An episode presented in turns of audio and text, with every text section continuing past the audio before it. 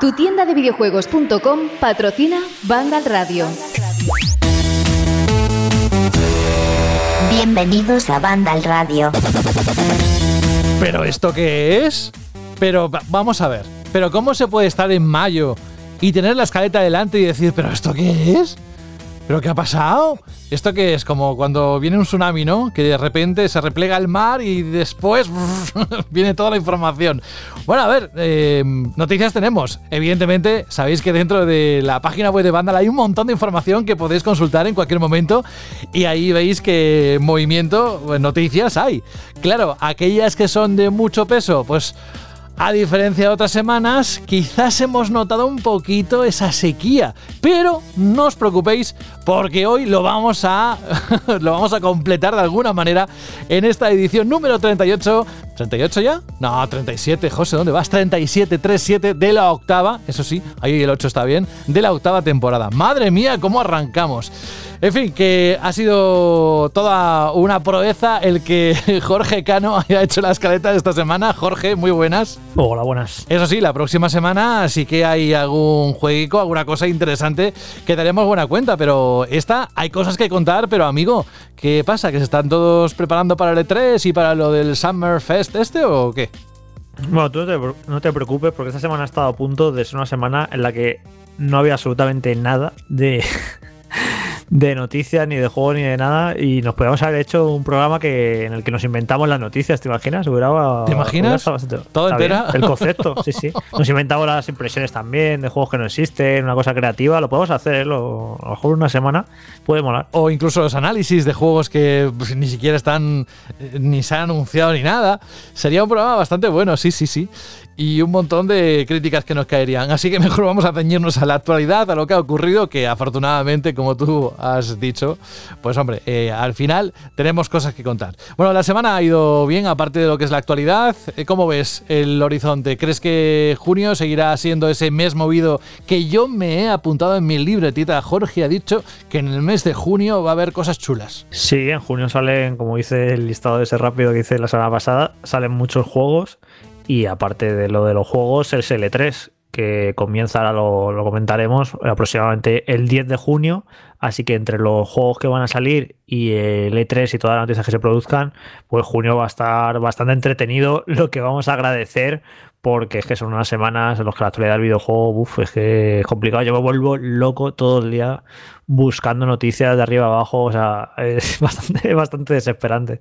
Oye, Jorge, para aclararlo, porque seguro que hay gente que no está tan puesta en esto en la actualidad como se presupone o presuponemos, ¿qué diferencia hay entre el E3 y el Summer Game Fest? Así, de rápido. Bueno, el Summer Game Fest es un evento paralelo que no tiene que ver con el E3, pero que se va a marcar dentro de las celebraciones del E3. Se han arrimado ¿no? mucho al, al E3 porque les conviene ¿no? estar ahí, van a hacer como de teloneros sin pertenecer al E3. Es el evento de este famoso periodista que organiza los Game Awards, que organiza también ahora el evento eh, inaugural de la Gamescom y que organiza ahora este Summer Game Fest, que ahora explicaremos un poco. Y bueno, este periodista, pues que se ha especializado en organizar saraos y que se gana muy bien la vida con ello y le va muy bien. Y nada, pues ha dicho, pues mira, me voy a montar también ahora otro evento arrimadito al E3. Nuestro amigo Geoff, luego hablamos de él, como bien dices. Gracias por la aclaración, porque seguro que esto ha servido a muchos de nuestros oyentes. Gracias por estar, Jorge Cano. Vamos a saludar a Alberto González. Muy buenas, ¿cómo estás, compañero? Muy buenas, José. Pues muy bien, ya aquí recibiendo los calores del verano que se aproxima inexorablemente. Te imagino con un abanico ahí en una silla espatarrado. Así, dándole como, como en las películas, ¿no? Cuando hay siempre como una ambientación así paradisiaca, ¿no? Y está ahí el tío con el abanico, con el sombrero y con el traje de lino.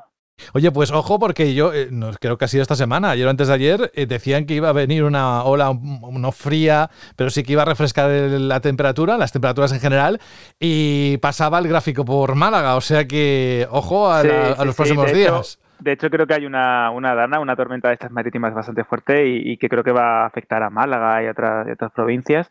Pero bueno, vamos a ver, porque de vez en cuando sí que es verdad que no hay nada que se agradezca más que una tormenta de, de verano. Pero bueno, ¿esto qué es, José? Parecemos esto una conexión, de, yo que sé, de España directo, ¿no? Hablando del tiempo, que es, increíble. Son temas que conectan con la gente. Oye, también es importante, porque se acerca el verano, es verdad, estamos a punto de nada, enseguida estamos en junio, se acerca esa fecha especial que entra, la noche de San Juan y todo eso, y la verdad es que estamos todos con el hype eh, arriba, por lo que va a suceder en junio y por lo que también viene en cuanto a tiempo, buenas temperaturas dentro de nada. Oye, eh, si hay que preguntar de videojuegos, eh, evidentemente, por ejemplo, lo habéis escuchado, Jorge Cano es una buena referencia para que te ponga al día pim pam pim eh, de lo que sea, pero también si tenemos que hablar de películas que está pasando en el mundo del cine y tal, ¿A quién vamos a preguntar? Pues como siempre, a Alberto, así nada, en 10 segundos, ¿qué está pasando? ¿Qué va a venir? ¿Qué no va a venir? ¿Qué tenemos que esperar? ¿Se empieza ya a agitar toda la cartelera de cine como esperamos con grandes estrenos o no? Pues sí, es verdad que hemos tenido unas semanas un poco de impasse con el reestreno del Señor de los Anillos, que han sido las películas más taquilleras en, España, que ha sido, ha sido todo un fenómeno. Eh. No, no, lo esperaba tan, tan grande.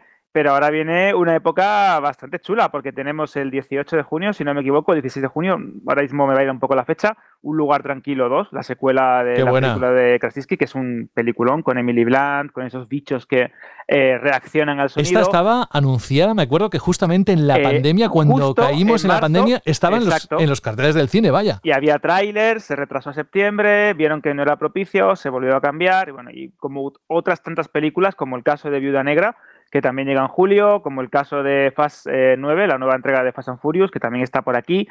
Ya parece que poco a poco el ritmo de grandes blockbusters ya se empieza eh, a reactivar otra vez, pero no olvidemos, y de hecho lo comentaba con Jorge el otro día, que hay una gran cantidad de películas muy buenas en, plataformas, tanto en Apple TV Plus como en Disney, como en Netflix, hay un montón y que de hecho son a día de hoy estas, estos grandes portales de streaming las grandes productoras y los estudios de Hollywood de antaño. Son las que más cantidad de contenido producen, las que distribuyen y posiblemente las que empiecen a ganar cada vez más presencia en Oscars o globos de oro, que también hay que, echarles de comida aparte, porque posiblemente el año que viene no tengamos globos de oro, porque los van a, a reformular. Bueno, bueno.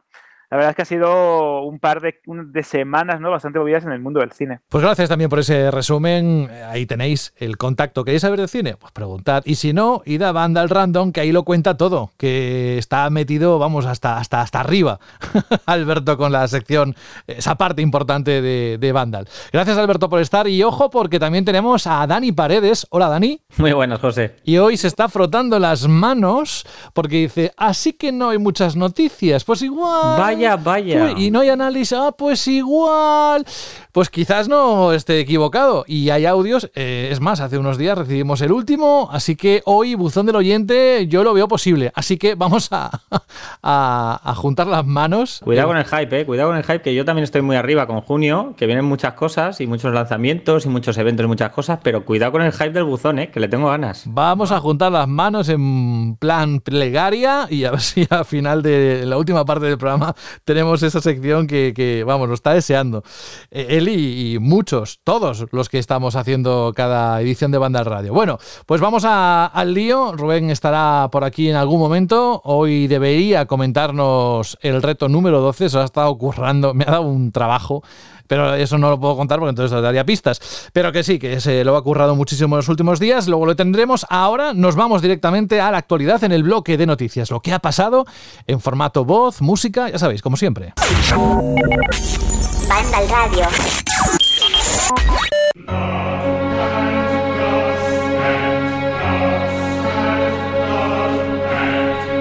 Y empezamos con una triste noticia. Kentauro Miura, famoso autor del manga Berserk, ha fallecido a los 54 años de edad. La noticia ha sido confirmada hoy mismo en las redes sociales por su cuenta oficial, la que está dedicada a la licencia, aunque se revela que en realidad el artista murió el pasado 6 de mayo por una disección aórtica aguda. Fijaos cómo empezamos hoy, ¿eh? Bueno, Berserk es, sabéis, un éxito, empezó a publicarse en 1989 y su gran éxito permitió un salto al anime con diversas adaptaciones además de varios videojuegos. Al margen de las adaptaciones directas de la licencia, Dreamcast, PlayStation 2, un montón de plataformas, Berserk ha sido una gran inspiración para otras sagas que también se ambientan en fantasías oscuras y violentas. Una de las más conocidas es Dark Souls de From Software. De hecho, el director eh, Miyazaki ha confesado en algún momento que el juego toma elementos del género para su estética y la creación del mundo. Y entre estas fuentes destaca Berserk, al que hace homenajes en diseño de enemigos y localizaciones. También Capcom recordó al Berserk con el RPG de acción Dragon's Dogma, eh, ya que el equipo se fijó en el arte de Hellboy de Mike Mignola y la obra de Kentaro Miura. De hecho, esta conexión culminó con la inclusión de contenido basado en la serie de televisión de 2016 que llevó armas y armaduras de Berserk a Dragon's Dogma. Ahí es nada. Sí, es eh, espectacular la influencia que ha tenido eh, los creadores japoneses de las últimas dos décadas. Es brutal ver como tanto en, evidentemente otros mangakas como en el anime y demás, pero es que los videojuegos, o sea, eh, lo de Dark Souls, es que no existiría Dark Souls tal y como lo conocemos si no fuera por Berserk por toda la influencia, porque está plagado de, enemigos, de espadas, de lo ha reconocido totalmente Miyazaki, el creador de Dark Souls, de lo importante que es para el Berserk. Y es que en multitud de juegos, eh, hoy en Final Fantasy XIV eh, hay bastantes guiños y de hecho los jugadores le han hecho un, bonito homenaje. Y es eso, mires por donde mires en el mundo de los videojuegos, eh, Dragon's Dogma, recuerdo, hay criaturas, cuando veas un siempre que veáis un espadón en un videojuego, es muy probable que, de ahí venga la inspiración de, de Berserk. Y además yo personalmente le tengo mucho cariño a este manga y anime porque yo lo descubrí a finales de los 90 y creo que fue en el año 99 cuando descubrí el anime que se estrenó en el 98 que es genial, por cierto. Si no lo habéis visto, es mucho mejor que luego otras adaptaciones que se ha hecho posteriores. Y luego salió el juego de Dreamcast, creo que fue en el año 2000. Ah, y fue, recuerdo esos finales, esos comienzos de internet, eh, finales de los 90, primeros 2000, lo recuerdo muy bien, de empezar a bajarme mis primeros capítulos de anime, porque había un montón de series que eran inaccesibles en España. Y entonces, pues ahí escarbabas y buscabas en internet para encontrarlos. Y recuerdo eso, ver ahí Berserk en esos años. Y luego ese juego de Dreamcast y demás. Y luego, con el paso del tiempo, ver cómo todo eso eh, fue tan, tan influyente en, creadores tan importantes como, vamos, ha puesto el caso de Dark Souls, porque eh, normal, ¿no? Es una de las sagas más importantes de la última década y que tiene millones de, fans y es una influencia tan bestia en esa saga que es la que se ha puesto de ejemplo, pero ya os digo que, las influencias eh, tanto eh, admitidas como no eh, están por todas partes en la creación japonesa. Gracias Jorge por los comentarios. Vamos a otra noticia. En este caso entramos en ambiente de junio, ambiente 3. Y es que antes comentábamos que el Summer Game Fest, el evento veraniego organizado por el equipo de Geoff Kylie, ya sabéis, el mismo de, Game Awards, Opening Night Live, vuelve este año en 2021 con una serie de eventos digitales que arrancarán el 10 de junio a partir de las 8 hora peninsular española con el Kick Off Live. Así se va a llamar, Kick Off Live. No de Kikos, Kick Off Live. y continuará a lo largo, me hago yo solo gracia, o sea, me tomo una pastilla y ya está. Esto se arregla tranquilo. Eh, y que continuará este evento o estos eventos a lo largo del verano con la colaboración de al menos 30 editoras. El evento cuenta con el patrocinio de Amazon Prime Gaming y se podrá seguir en Twitch, YouTube, Twitter, Facebook, a través de Vandal, por supuesto, y otras plataformas que estad atentos que aparecerán también en nuestra página web. El Kickoff Live es una presentación en la que se mostrarán más de una docena de exclusivas mundiales y anuncios de, ojo, editoras selectas, según explican desde el Summer Game Fest. Tras ese espectáculo de inauguración habrá una serie de eventos de de juegos y plataformas a lo largo de los siguientes días y semanas. También se han anunciado las empresas colaboradoras del Summer Game Fest hasta el momento, donde están los nombres principales de la industria, a excepción de... A ver si lo adivináis. Os dejo segundos. ¿Quién falta ahí? Eso es. Nintendo. Eso sí, apuntan en la web oficial que se anunciarán más socios y podría haber también algunas sorpresas. Pero ojo, porque eso lo conocimos esta semana y hace unas horas se ha sumergido un poco en los detalles de lo que va a ocurrir, al menos de lo que puede contar. Y la verdad es que no ha hecho ninguna revelación importante, pero eso sí, es lo que me hace gracia adelanta lo siguiente, si bien está emocionado por los anuncios del evento, pide a los jugadores ser cuidadosos con sus expectativas. Vamos, que manejéis bien el hype que todos manejemos bien el hype. Dice textualmente, creo que habrá algunos anuncios importantes y algunas cosas muy esperadas que serán parte de junio. Creo que habrá algunos partidos buenos que veremos pero también tendría cuidado con las expectativas de aquellas cosas que se hayan retrasado. Sé que los fans quieren volver a la embestida total de la verdadera locura del E3, de lo que fue el E3, de lo que todo tenemos eh, en la memoria. Y dice, pero creo que habrá cosas buenas, pero que tomará un poco de tiempo que las cosas mejoren. Y bueno, para no perderos ni una cita del sector del videojuego este año, os invitamos a consultar nuestro reportaje en la página web de Vandal. Mientras el 12 de junio arrancará el E3 2021, también se celebrarán otros eventos simultáneos como Ubisoft Forward, el PC Gaming Show, el Steam Next Fest y otros más por anunciar todavía. Es decir, Jorge, que estén muy atentos a Vandal. Nosotros también aquí en el programa daremos buena cuenta cuando tengamos esos datos, pero si queréis estar al día en la página web de Vandal, desde luego es el lugar. Vamos, que, sí, que sí, que, que, manejemos bien el hype. Que igual no va a ser como el E3 de otros años, pero alguna cosita parece que vamos a disfrutar, Jorge. Ah, está bien que, que diga este mensaje de que no nos flipemos, porque no suele ser lo habitual, ¿no? Siempre encanta a la industria, le encanta crear hype, desde las compañías, desde los organizadores de los eventos, y la gente se vuelve muy loca y espera 50.000 juegos y luego no salen esos juegos y hay decepciones. Y no sé, me, ha gustado, ¿no? Que diga, bueno, va a haber muchos juegos, va a haber muchas compañías, pero eh, moderad un poquito las expectativas, que luego vienen los lloros. Y está bien tranquilizar. No sé si nos está avisando eh, por parte de su evento, del Summer Game Fest, o en general está hablando del, del E3, porque ahora también comentaremos alguna noticia de que, bueno, ciertos juegos que a lo mejor la gente podía esperar en el E3 no van a estar. Así que está bien, ¿no? Que un poco como eh, a la gente que esté tranquilita, que luego, que luego vienen las decepciones.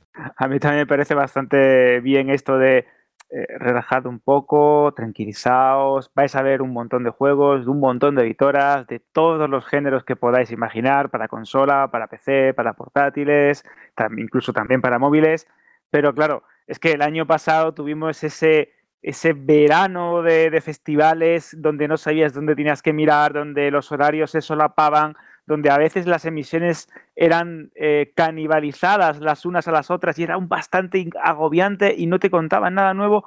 Y a ver si podemos tener un verano de festivales del mundo del videojuego más divertido, mucho más conciso y sobre todo eso, ¿no? Más eh, espaciado para que tampoco tengamos que acabar, eh, que, me pasaba, ¿eh? días enteros pegados al tablet o al portátil mirando a ver el streaming de tal compañía o si marcaba de, dentro de tal festival o de otro, era, era bastante agobiante. Así que sí que es verdad, menos tiempo, pero más conciso y lo mejor de todo, eh, variadito. Y variadito no quiere decir que, como ha comentado Jorge, vayamos a tener esos megapelotazos o los grandes blockbusters de Sony, Microsoft, etcétera, sino buenos juegos de diferentes compañías que también necesitan su espacio y su, y su lugar dentro de, de un festival de videojuegos. Gracias, Alberto. Mira quién tenemos por aquí, ni más ni menos que Rubén Mercado. Bienvenido. Muy buenas, que me haces entrar justo en este momento para que me repita lo mismo que dije la semana pasada. No, no, no, no, no, no, no, no. No, lo único que queda un poco por explicar, si acaso, es si crees que esta edición del E3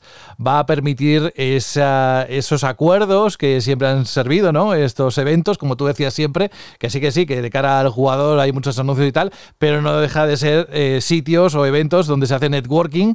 Y claro, esto eh, a distancia eh, de esta forma va a ser un poco complejo. ¿Cómo se hace hoy en día? ¿Cómo se haría? Eh, ¿Tiene algo que ver que en junio haya este tipo de eventos digitales de cara al consumidor a los jugadores con lo otro que tú conoces de la, de la industria, Rubén? A ver, yo creo que estos eventos digitales están muy, muy pensados para el público final. Es decir, para los que nos gusta los videojuegos y no nos dedicamos a lo mejor profesionalmente a ello o en la parcela profesional en la que nos dedicamos de este sector, no hace falta que estemos de manera presencial. Es decir, por ejemplo, todos los eh, reporteros que van de Vandal y de otros medios que van a esos eventos, eh, pues bueno, seguramente no sea lo mismo, en algunos casos sea peor, en otros casos sea mejor, porque al final el cansancio también está ahí, pero bueno, pues pueden seguir desarrollando ese trabajo eh, de una manera pues a distancia, ¿no?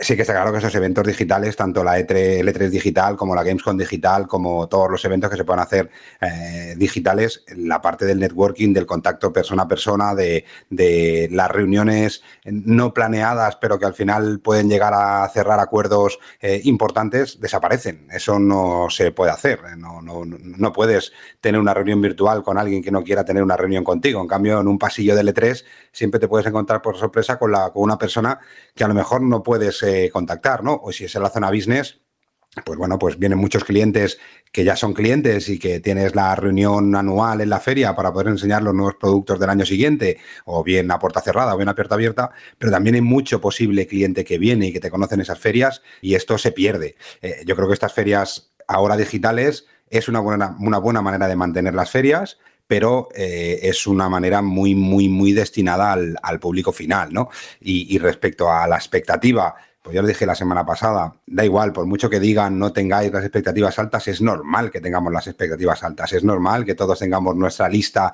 de deseos de lo que queremos ver y de lo que estamos convencidos de que van a preparar. Pero también es normal que de esas listas, pues muchos se caigan o, o gran parte de ellos se puedan llegar a caer por retrasos o porque, bueno, pues porque hay unos juegos que aprovecharán el E3, otros juegos que aprovecharán la Gamescom, otros juegos que a lo mejor no lo presentan hasta un evento propio porque no quieren mezclar eh, su título estrella con muchos otros títulos estrellas. Al final son estrategias de las compañías.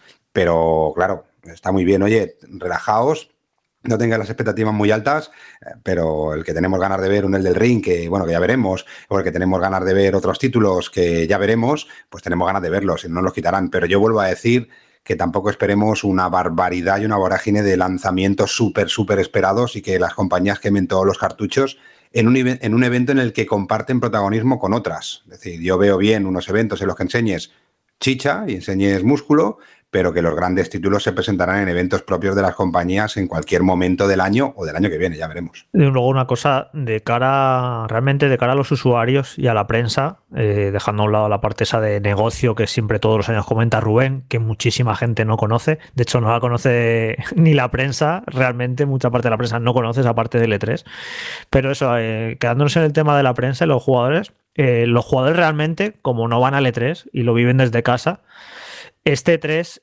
podría ser prácticamente a sus ojos igual que otros, porque al fin y al cabo para los usuarios el E3 son ver conferencias desde casa, se pueden hacer exactamente igual, es ver gameplays y el tema está que si este 3 no va a ser igual que otros, mm, para la prensa y para los usuarios no es por el hecho de que no sea presencial.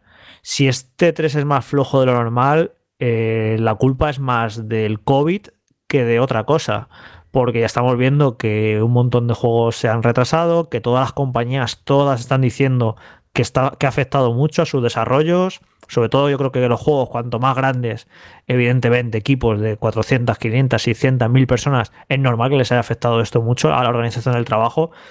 Y creo que eso es lo que va a afectar más al E3. No el hecho de que no se haga presencialmente, sino el hecho de que muchos juegos van con retraso, muchos juegos eh, les han trastocado los planes y hay muchas demos y muchos gameplays y muchas cosas que no se van a poder enseñar. O sea, si es flojo va a ser por eso, no tanto porque no haya una parte presencial, porque como digo, realmente para la gente eh, que lo sigue desde casa, eh, que haya allí una feria con unos stands y la gente por allí moviéndose, no les afecta en nada. Y para la prensa, yo ya creo que en el último 3, el de 2019, que yo ya me quejé eh, de que me parece un poco, me parecía que de qué sirve que nos metan allí en salas a los periodistas y nos pongan vídeos, ¿no?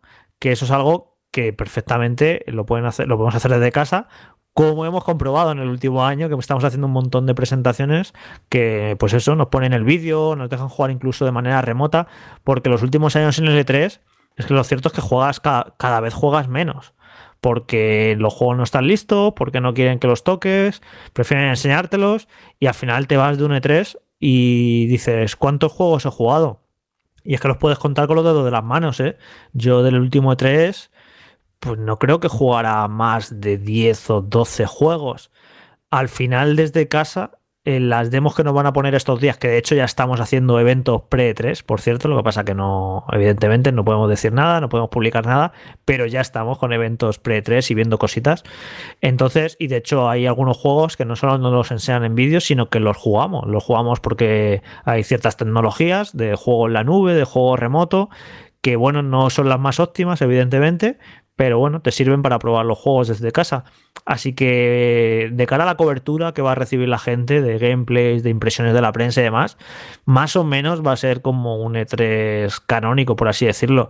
Si es más flojo que otros, es por el hecho de, bueno, de toda la pandemia, de cómo ha afectado a toda la industria, a todos los desarrolladores y que los juegos van con retrasos y van las cosas de aquella manera. Esta semana ha sido un rumor que dicen que a lo mejor no se muestra ni Elden Ring en este E3 y entonces eh, ahí estamos viendo un claro ejemplo de un juego que debería desde hace mucho tiempo estar muy encarrilado en su recta final y que parece que está teniendo muchos problemas y, es por eso que a lo mejor si nos decepciona esta feria ya os digo que, es por ese sentido de, que hay mucho juego que no se puede mostrar todavía y que se han trastocado muchos planes. Pero de cara a contenido que se puede generar de trailers, de demos, de gameplay, de impresiones de la prensa, ahora mismo con la tecnología que disponemos básicamente eh, es que no hay mucha diferencia realmente con el evento presencial, como digo, dejando claro que la parte de negocios a la que se refiere Rubén siempre, que esa sí que es muy importante y que esa sí que los negocios hay que hacerlos cara a cara, ¿no, Rubén? Esto de la videoconferencia. Pues sí, pues sí, a ver, las tecnologías también permiten hacer muchas cosas, pero, pero bueno, el E3 es un muy buen momento, a ver, algo tan básico y tan sencillo como el, el cerrar una edición exclusiva de un título potente para la campaña de Navidad. Eh, yo, yo, me he enterado de veces en el que eh, un cliente, por tener reunión antes con una compañía y por poner interés y por decir, no, no, yo quiero cerrar aquí esta edición, que la quiero exclusiva para mí, pues se lleva una edición coleccionista que el siguiente que venía eh, también la quería, pero ya estaba cerrada con otro cliente, ¿no? A veces, cada vez pasan menos y cada vez está todo muchísimo más medido, ¿eh? igual que pasa con la prensa. Hace unos años, pues el, eh, los hands-on, es decir, el poder jugar a un juego a nivel cerrado y tal, eran bastante habitual. ahora cada vez las compañías tienen mucho más medido eso, tanto probar los juegos en el que no te dejan probar un juego hasta que no saben perfectamente que pueden probarlo he visto presentaciones de juegos en los que los jugadores o la gente que ha venido ha venido a, pedir o ha pedido el poder jugar un juego, el desarrollador decir que no, eh, y luego entenderlo. Una vez que ha terminado ya puerta cerrada, pues le dices, venga, déjame probarlo a mí y entender por qué no te lo dejaba. Porque si en ese momento se lo dejas a alguien que lo juegue eh, directamente, sobre todo cuando son clientes, no lo hubieran ni comprado, porque era, estaba totalmente injugable. ¿vale? Son gente que, que enseñan lo que quieren enseñarte. Pues con esto igual, pero sí que el negocio presencial o el, enseñar tu producto a gente que no te conoce, eh, nosotros lo echamos mucho de menos y las compañías, a pesar de que parezca que lo tienen todo hecho y todo medido y todo cuadrado, pues también es importante. Incluso relaciones entre competencia que no son competencia. Es decir, aquí nos pensamos que cuando un día se cruzan por la calle el comprador de game y el comprador de MediaMark, pues eso parece el torneo estelar de la UFC y no es así. Hay mucha gente que, hay amistades y se hablan muchas cosas y, esa parte también se pierde y es algo bueno para el sector, ¿no? Que, que, todos intentemos en algún momento estar todos juntos, e ir a una, algunas cenas que, que prepara Evi en Los Ángeles, por ejemplo, o en Gamescom en el que se juntan las principales desarrolladoras o distribuidoras españolas con los principales clientes de una manera distendida, al lado de una mesa, después de dos copas de vino, pues entonces eh, esa parte esa parte se pierde, pero bueno, volveremos, volveremos, esperemos que podamos volver a, disfrutarlo, que también es bueno eh, para el sector eso. Dani, dime algo que te gustaría por encima de todo que ocurriera en junio, algún título que por el que si sale ya te da igual el resto del E3 o todo lo que se anuncie. Y si no, sería la gran decepción y buah, lo pasarías fatal.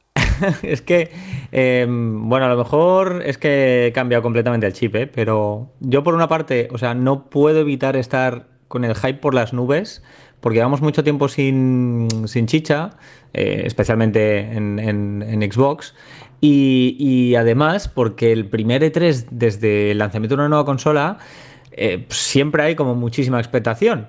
Pero también venimos de una pandemia horrible en el que lo hemos pasado todos muy mal, y especialmente el sector de los videojuegos, con atrasos, con cancelaciones y con vete tú a saber que no sabemos. Y también con decepciones como Cyberpunk o otro tipo de situaciones no deseadas debido precisamente a las prisas o a las ganas de lanzar las cosas. Entonces, mi, mayor deseo en realidad em, es que se cumpla una cosa que siempre he querido, que es que no anuncien nada que de verdad, por favor, no esté confirmadísimo o no esté cercano de verdad o no se vaya a materializar de verdad. O sea, mm, y entiendo ¿eh? que necesitan estar ahí al pie de cañón y que necesitan que la gente siga teniendo hype por las consolas, pero insisto en lo que dije la semana pasada, no hay stock, la gente no puede acceder a ellas y si lanzas ahora un montón de pelotazos que la gente no va a poder ni probar, ni comprar, ni jugar, pues eh, creo que va a ser mayor decepción esa que no el hecho de que nos anuncien pocas cosas y simplemente el aguantar el hecho que digamos, oye, pues no nos han anunciado muchos juegos. Ahora bien, a mí personalmente lo que me haría mucha ilusión, muchísima, muchísima, muchísima, y sé que va para largo y no va a ocurrir, es ver por fin un poquito, una mejilla del próximo Fable que le tengo muchas, muchas ganas, sobre todo por quien hay detrás. Bueno, ahí es nada. Eh, también te digo que creo que todos los que poseemos una Xbox, sobre todo la Series X o Series S, tenemos muchas ganas de ver esa chicha. Aunque también te digo que últimamente, ayer me llevé un disgusto con el guía software, porque la temporada 7 ha comenzado, no sé si alguien me está escuchando que sepa de lo que estoy hablando, que seguro que alguno hay, y, han cambiado las partidas rápidas, que han mezclado una, serie de, modos en uno solo, cuando yo solo quiero jugar a uno. En fin, son cosas que no salimos del guion. Bueno, en cuanto a deseos, desde luego coincidimos todos en que mm, el E3 es uno de esos acontecimientos que todo jugador de videojuegos espera como agua de mayo. En él se presentan nuevos títulos, se reciben nuevos avances de juegos ya anunciados y en definitiva se nos vende ilusión de cara al futuro de algunas sagas nuevas o ya conocidas. Y es tradición que pocas semanas antes de la celebración del E3 surjan todo tipo de rumores acerca de lo que veremos o no. Esta semana, desde la misma página de Vandal, os comentábamos que probablemente no veríamos nada acerca de Hollow Knight Silksong. Pues eso no es todo. El periodista de videojuegos Jeff Graff ha hablado recientemente en un directo sobre los juegos que tienen pocas o nulas probabilidades de dejarse ver en este E3 2021. Dentro de este conjunto ha mencionado títulos muy esperados y además ha salido hace unos minutos, Jorge, incluso Rubén lo han nombrado, un título muy esperado por los usuarios como Elden Ring, que parece ser que no va a estar, lo mismo que con Everwild o atento, agárrate los machos, Dani, porque tampoco estará Hellblade 2. Sobre Elden Ring se han sucedido una serie de rumores y hasta supuestos trailers filtrados que han resultado ser falsos durante estos meses. Grab afirma con contundencia que el nuevo videojuego de Front Software, en colaboración con el escritor George R.R. Martin, no aparecería en este E3. Y respecto a los títulos de Microsoft, menciona que no veríamos Hellblade 2, ya que no hay nuevas imágenes del juego para mostrar y no es típico de Microsoft o Microsoft el enseñar más de un tráiler cinematográfico de un juego que está por salir. Volvemos a las palabras de Geoff Knightley, ¿eh? Jorge, agarra del hype, que igual no es todo lo que esperáis, ni mucho menos.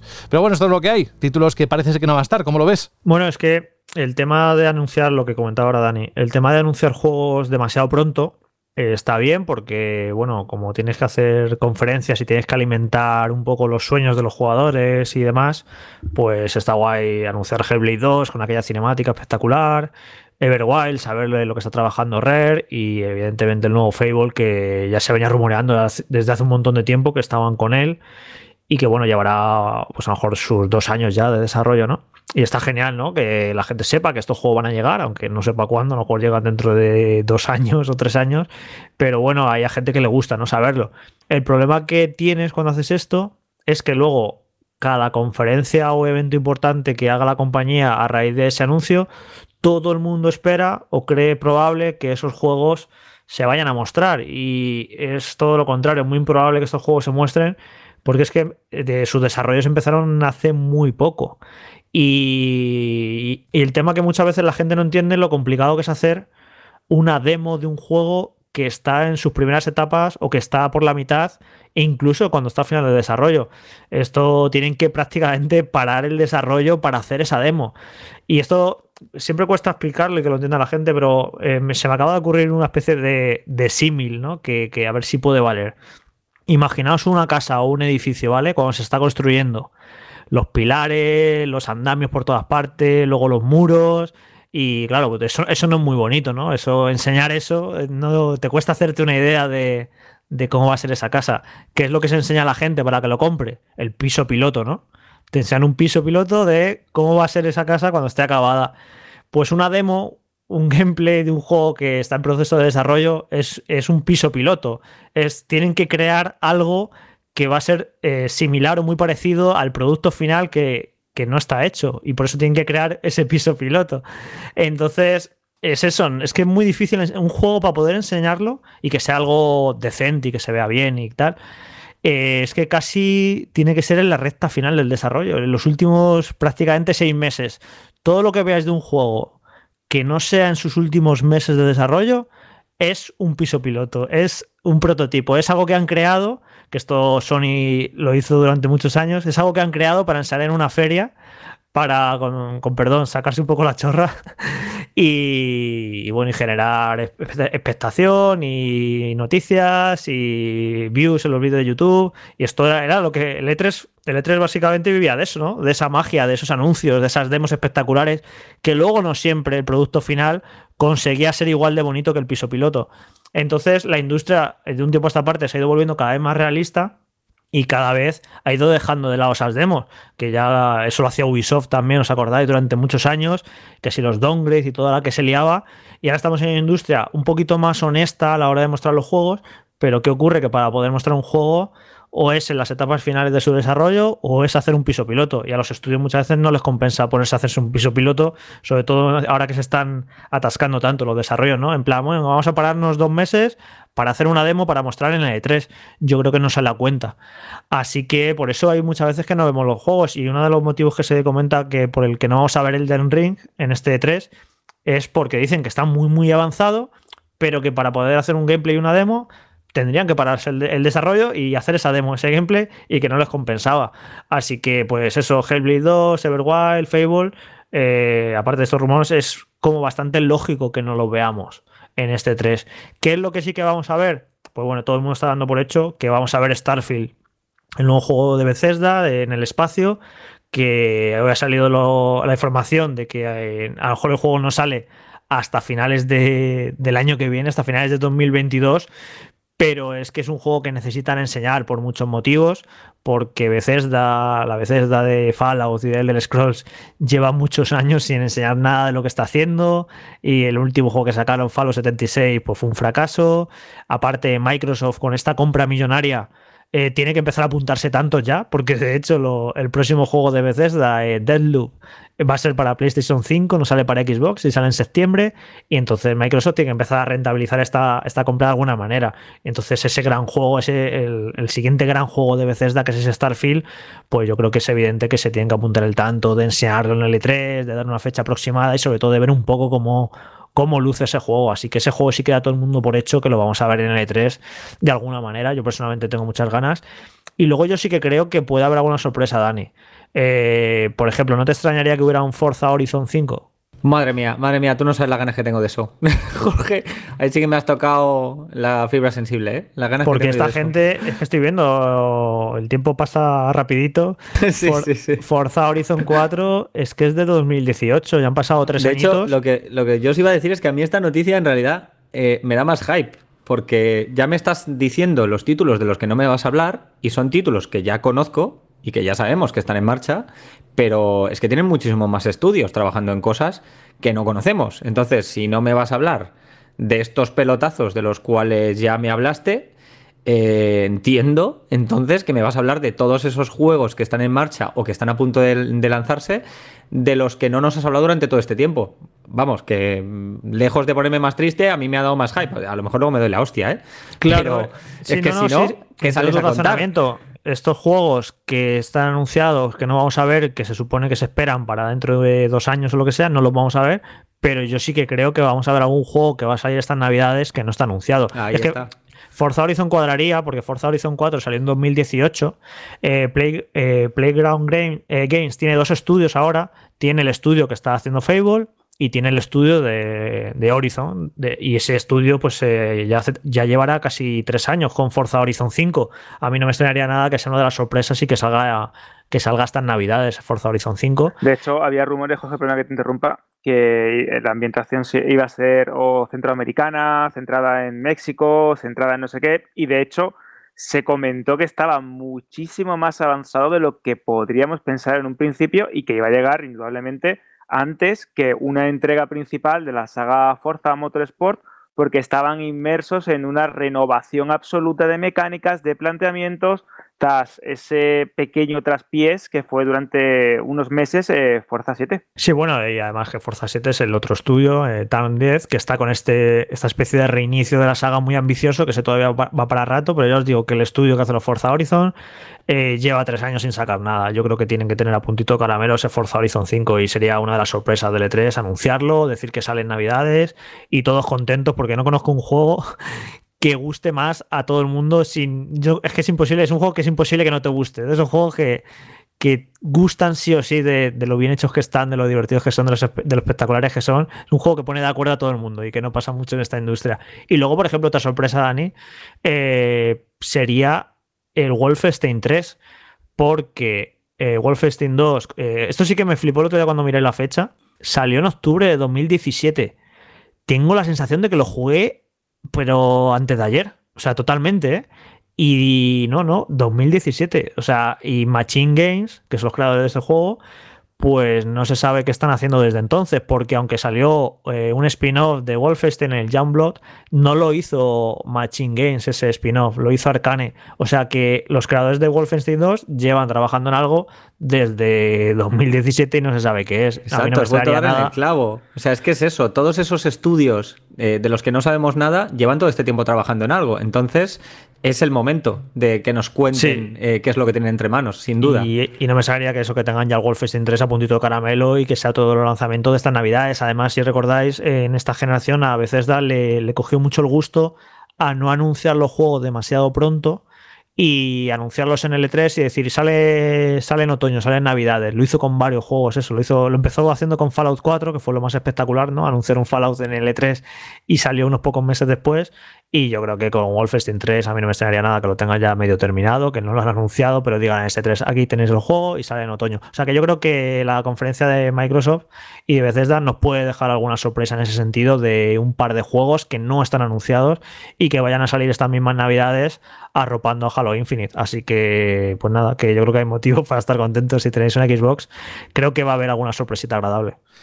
Y al margen de esto, independientemente de lo que ocurra en el mes de junio, está claro a todos y a todas, enseguida se nos llena la cabeza de cosas que pueden suceder y si no suceden ahora será durante el tiempo. Por ejemplo, ¿cuánto hace que se habla en la industria de un posible acuerdo entre Microsoft y algunas compañías para llevar Game Pass a otras plataformas? ¿Verdad que no es nuevo? Bueno, pues vamos a hablar de algo cierto y es que Nintendo y Microsoft han tenido, sí, han tenido negociaciones aparentemente sobre Game Pass que además han sido tratadas en el juicio que enfrenta a Apple y a Epic Games, como sabéis, aunque los detalles generales de estas conversaciones han sido censurados por la compañía nipona. El tema salió a la palestra mientras una ejecutiva de Xbox hablaba sobre llevar xCloud, ya sabéis, el servicio de juego en la nube de Microsoft, a dispositivos iOS. Bueno, el fabricante de Switch argumenta que los párrafos censurados reflejan información sensible desde el punto de vista de la competencia sobre las negociaciones entre Nintendo y Microsoft. En las partes no censuradas del documento se hacía referencia a las negociaciones en las que participaron representantes de Nintendo y principalmente el equipo de contenidos de Game Pass y otros miembros del equipo directo de la división de juegos.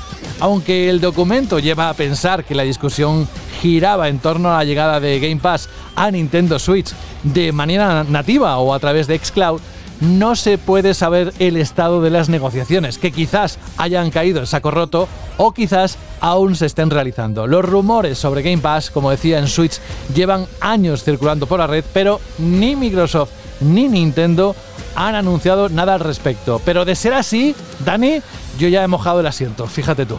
Imagínate.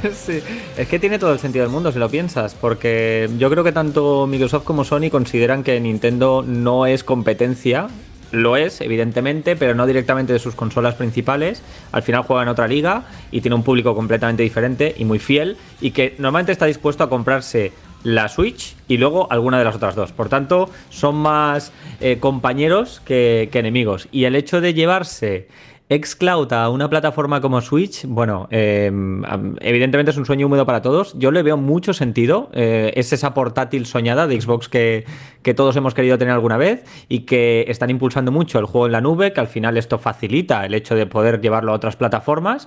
Y qué mejor que una plataforma que ya tiene los mandos incorporados, que ya tiene todo ese millón de jugadores y que seguramente eh, o no tienen una Xbox o les haga ilusión tenerla y qué mejor manera que entrar a través del Game Pass. Vamos, a mí me parece sería un golpe de efecto enorme. Yo, a ver, eh, no sé qué habrán negociado. Lo que mola de este juicio es la cantidad de trapos sucios, de cosas que están saliendo de la industria. De hecho, se han quejado ya varias compañías a los pocos días de empezar el juicio, en plan, oye, eh, tranquilitos que os estáis pasando, estáis aquí develando un montón de información que nos afecta a nosotros, a nuestro negocio, vale ya y han parado un poco porque es que los primeros días era demencial la cantidad de cosas que estaban saliendo de, compañías sin venir a cuento, de Nintendo, de PlayStation, de no sé qué, en todos los emails, en todos los papeles de este juicio, que bueno, ha dejado algunos momentos bastante divertidos, estaba siendo un poquito un circo, la verdad.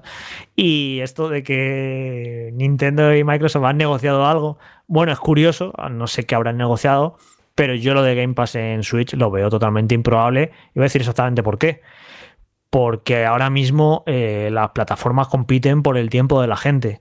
Si tú eh, tienes Game Pass en Switch, ese tiempo que estás dedicando a jugar a juegos de Game Pass en Switch, no se lo estás dedicando a los juegos de Nintendo. Estás dejando de consumir los juegos de Nintendo, los productos de Nintendo. Si estoy jugando al Forza Horizon 5 en Switch, en Game Pass, no estoy jugando a, al nuevo Mario Kart, es un ejemplo tonto, ¿no? Pero que no, no, esto no va a ocurrir, no va a dejar Nintendo que lleguen a su plataforma ciento y pico juegos por suscripción, que eso es una cantidad de horas brutal que los usuarios eh, dejan de eh, consumir en juegos de Nintendo y, por tanto eh, todo el dinero este que comentamos siempre de las ventas de Nintendo, de la cantidad de juegos que vende, que salvaje, de que cualquier refrito vende 10 millones de unidades, pues todo eso peligra en cierta manera si le metes a la gente un servicio de una suscripción como esta que te da acceso a un montón de juegazos. Yo no lo veo imposible, vamos. O sea, si esto es que no, no, no me cabe en la cabeza en cuanto a negocio no, no, no, no puede pasar. O sea, me parece imposible Nintendo haciendo esto, la verdad.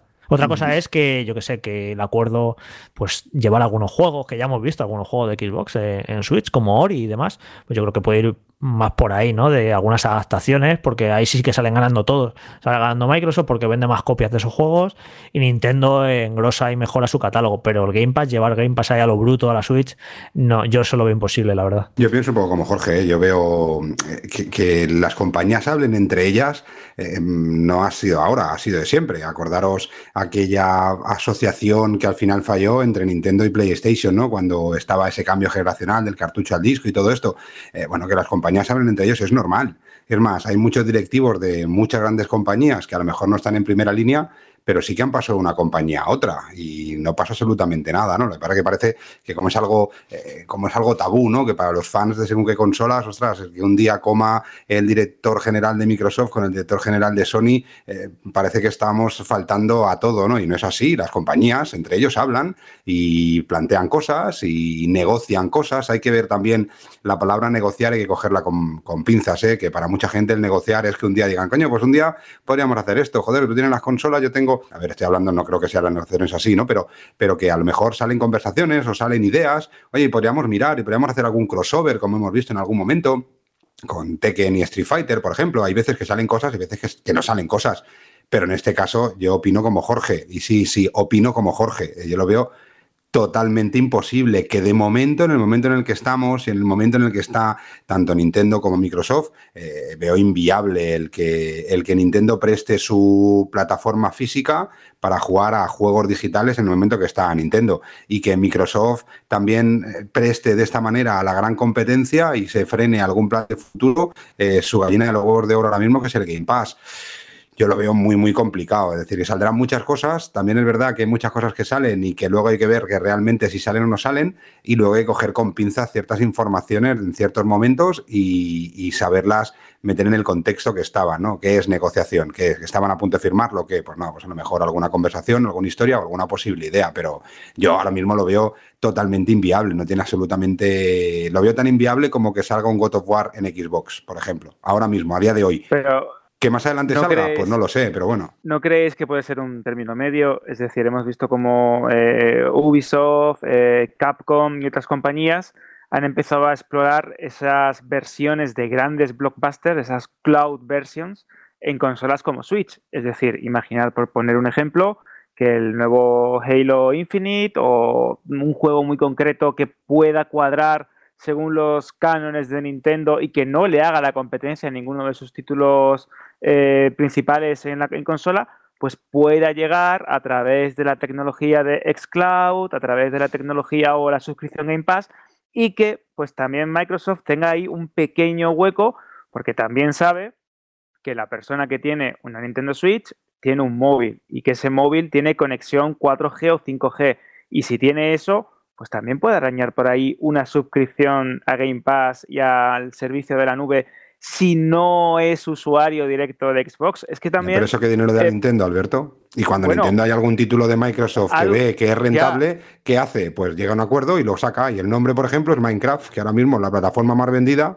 de Minecraft, además de PC, es, es Nintendo Switch. Es decir, ¿por qué eh, voy a tener el servicio Game Pass? Oye, si hay algún título que cuadra con mi no digo- filosofía, que no es de no Nintendo, ¿eh? diciendo- Nintendo no sacará ningún juego así. Pues lo no compro digo- y lo reedito y le doy los royalties que le tenga que dar a, a Mojang en este caso, a Microsoft, eh, que es su título y punto, ya está. Yo no te más. digo, yo no te digo el acceso absoluto al catálogo de Game Pass. Yo te estoy diciendo que gracias a, la tecnología que tiene eh, Microsoft como xCloud y cómo se potencia a través de la nube, una persona que pueda acceder a un juego en el móvil también puede acceder al mismo, al mismo título o similar o del catálogo a, Bueno, no te estoy diciendo el, sí, pero el- en a la librería en- completa. en esto, casos muy concretos. Sí, en esto, claro, Alberto, el caso más, el ejemplo más así es, ostras, qué mejor acuerdo entre Nintendo y Netflix.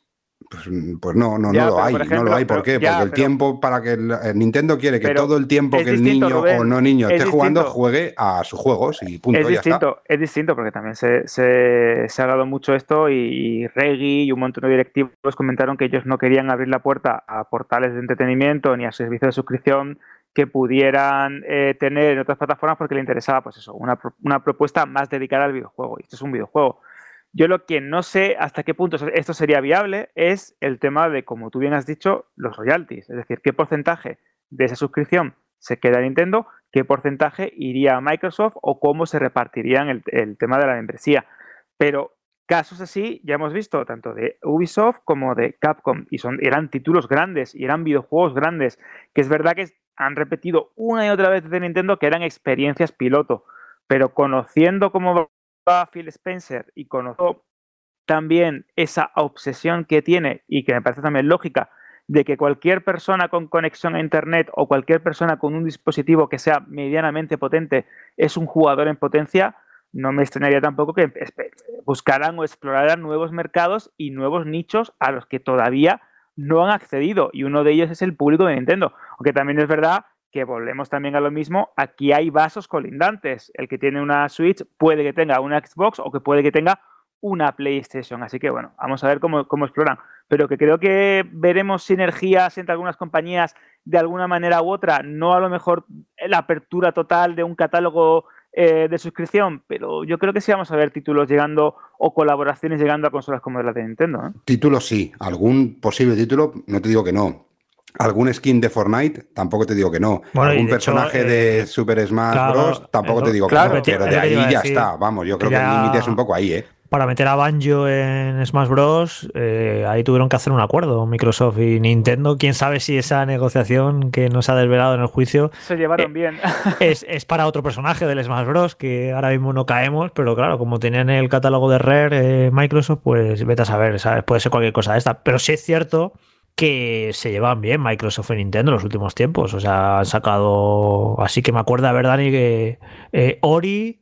Que más llegó así a Switch que fuera El Cuphead también. Sí, pero Cuphead, bueno, Cuphead ha llegado hasta PlayStation. O sea, Cuphead son un poco, ellos van por su cuenta. Pero de Microsoft Studios, así, yo creo que Ori y luego ya te digo, lo de Banjo y demás, fueron los que primero metieron el juego cruzado con Minecraft o con Switch. O sea, hay buenas migas, hay buena relación ahora mismo entre Microsoft y, y Nintendo, que no sé si va a ir a más en algún sentido o qué. Pero bueno, que hay un. Bueno, de hecho, el, el rumor este que lleva mucho tiempo de cada vez que sale Phil Spencer haciendo retransmisiones que tiene objetos detrás suya y que esos objetos al cabo del tiempo se descubre que significaban cosas. Y ya lleva muchas retransmisiones saliendo con una Switch detrás y ya está todo el mundo diciendo, bueno, es que eso quiere decir algo. Eh, veremos. Yo creo que también es un poquito troll con lo de los objetos que va poniendo por ahí detrás. Yo tampoco veo descabellado lo que ha dicho Alberto, porque mm, de hecho plantea una situación intermedia. Lo que, lo que hemos visto en Switch, como en el caso de Resident Evil 7, si mal no recuerdo, es eso, ¿no? Un juego que tú comprabas, pero en realidad estabas jugando a través de la nube en un servidor remoto eh, y en tu consola no había nada, había descargado un pequeño lanzador. Entonces quizá mm, esto viene por un punto intermedio en el cual, pues como decía Alberto, quizá lanzan títulos concretos. Eh, yo qué sé, pues te lanzan un Halo, te lanzan un Forza, te lanzan algo que normalmente no es habitual de plataformas Nintendo. Y, y por ejemplo, el hecho de que el usuario de Nintendo pueda adquirir o pueda comprar el acceso a ese juego individual y que todos los suscriptores a Game Pass que ya tengan acceso puedan acceder gratuitamente, por ejemplo, ¿no? Quizá pueden hacer ya, pero un punto entonces no estamos vendiendo un Game Pass, es que aquí ya estamos cambiando. Eh, al final lo que estamos es rentabilizando un título que puede tener una compañía, que puedas comprarlo tú en tu store, en este caso en la, en la eShop de Nintendo, y jugarlo. Pero al final aquí se lo queda todo Nintendo. Estás utilizando un juego que te permite utilizarlo, ¿vale? Perfecto. Pero de eso hacer un crossplay directamente entre Game Pass eh, y de Microsoft y de Switch, es que hay muchísimo, hay muchísimo camino. Por supuesto que saldrán juegos y por supuesto que iremos viendo que títulos a lo mejor no tan exclusivos eh, o tan abanderados de la compañía pueden salir en otra plataforma. Por supuesto, y personajes y todo, porque al final ya no estamos hablando solo de un título, estamos hablando de, de, algo mucho más grande, ¿no? De algo que, que, ya es no solo un videojuego, es algo más que un videojuego. Eso, pues seguramente lo vayamos viendo, iremos viendo pruebas, pues hemos visto personajes en algunos títulos, hemos visto eh, juegos, ¿quién iba a decir? Hace 30 años que íbamos, eh, íbamos a poder jugar eh, a un juego de los personajes de Street Fighter contra los personajes de Tekken, ¿no? Cuando eran totalmente antagonistas. Pues oye, pues ha salido. Eh, ¿Quién iba a decir que íbamos a tener uno de los juegos más vendidos de Nintendo Switch, un juego exclusivo o propio de Microsoft como puede ser Minecraft? Pues seguramente hace tiempo era impensable. O ver a unos rabbits con, en un mismo juego de Mario. Bueno, van haciendo pruebas, es normal, hay franquicias que cuadran más unas con otras, pero de ahí a que tú pagues una membresía a Microsoft y que tú con esa membresía que pagas a Microsoft, a Microsoft puedas jugar en tu Nintendo Switch, ostras, mm, es complicado. Es, yo lo veo muy, muy complicado. Que puedas jugar a un juego utilizando de manera, eh, bueno, un poco así tapadillo esa tecnología, como puede ser el Resident Evil en este caso. No te digo que no, pero hacer directamente yo pago una membresía y juego en Microsoft o juego en Switch, claro, para Nintendo, ¿qué sentido tiene? Oye, sí, ahora tenemos un sistema muy bueno, vale. Aquí, ¿qué es lo importante?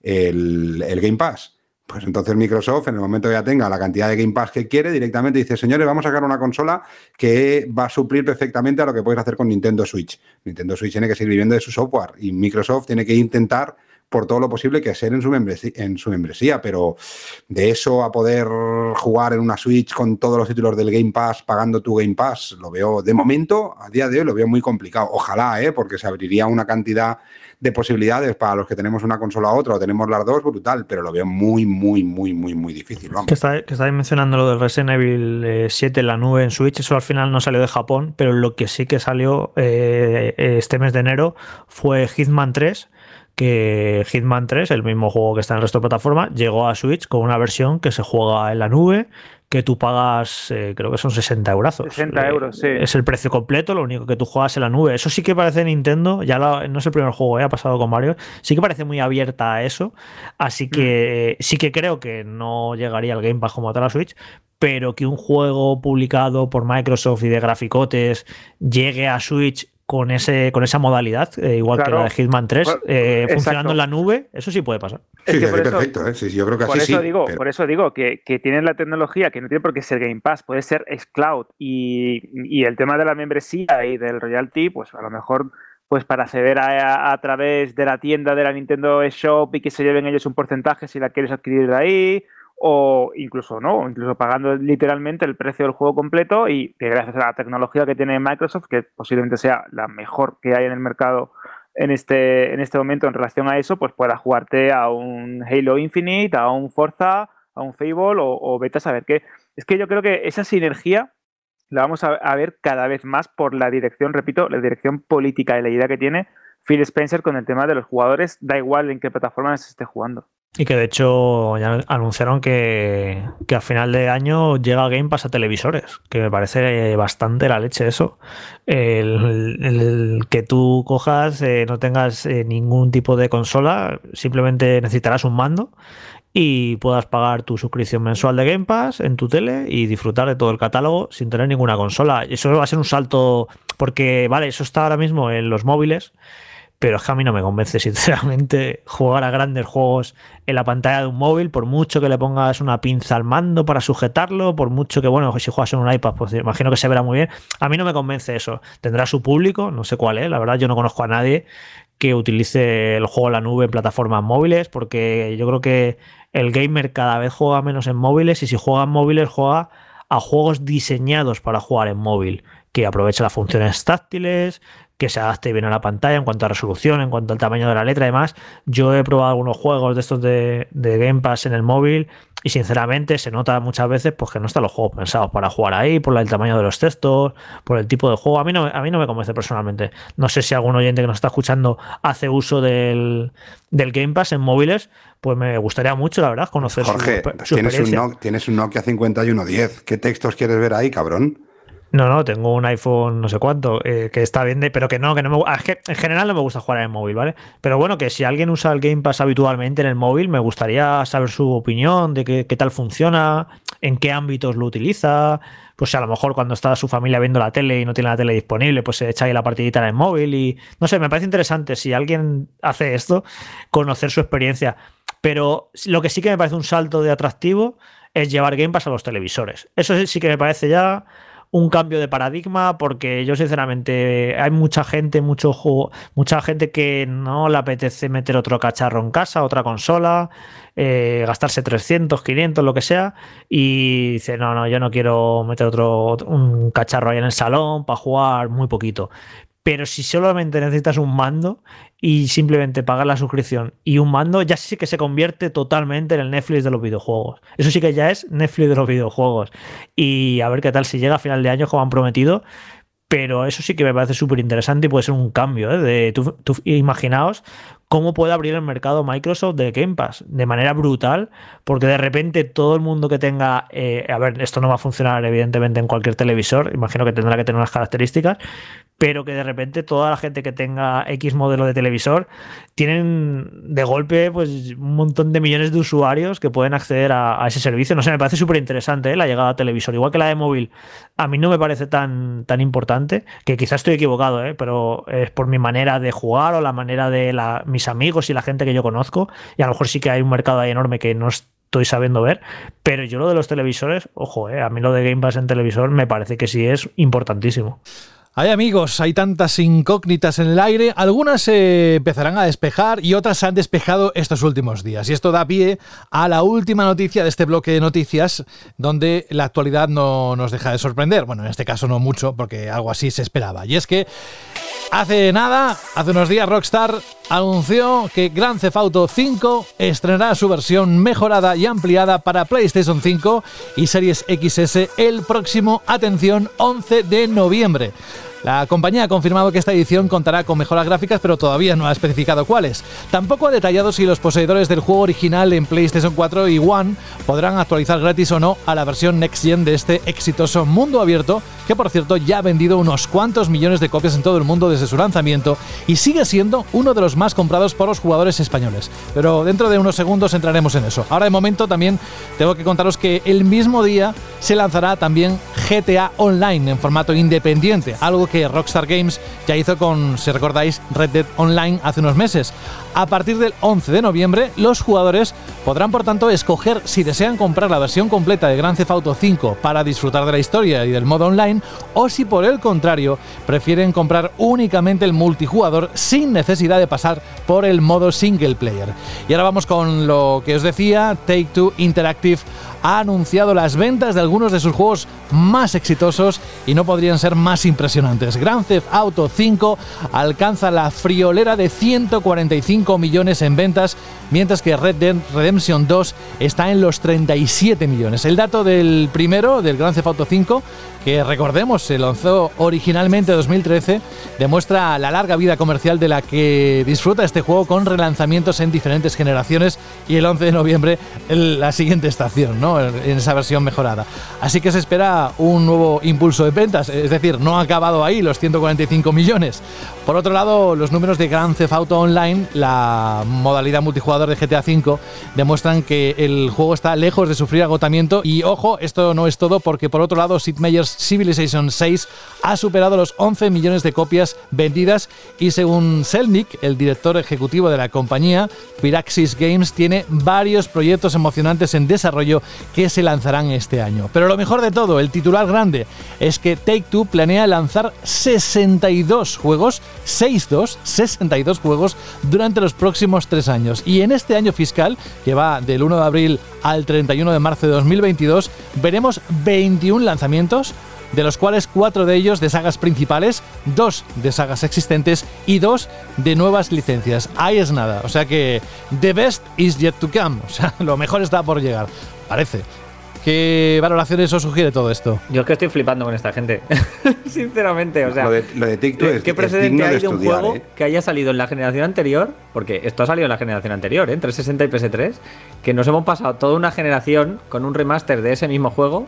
Que no haya salido el siguiente y en la actual nos lo vuelvan a lanzar. Vamos, a mí me parece inaudito esto. Es- A ver, es, es inaudito y es espectacular y nos podemos alegrar y todo lo que queráis, pero yo como jugador es casi negativo este éxito porque esto nos ha hecho nos ha hecho privarnos de que GTA 6 llegue, llegue antes, porque claro, como eh, GTA 5, como Rubén nos repasa todas las semanas, está siempre entre los cinco juegos más vendidos en España cada semana y en todo el mundo, pues normal que no tengan prisa para sacar GTA 6. Es que a este paso GTA 6 yo no lo veo hasta mínimo 2023.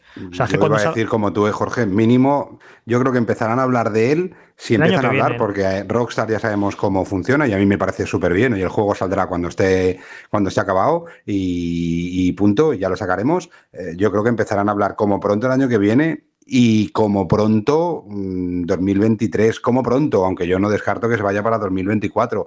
Eh, bueno, lo que dices tú, Jorge, sí, el éxito puede ser malo. Ostras, viendo las ventas semana tras semana, pues hay muchísima gente que semana tras semana no lo ha jugado, no lo entiendo. Es, es- a ver, yo creo que es un, algo para estudiar.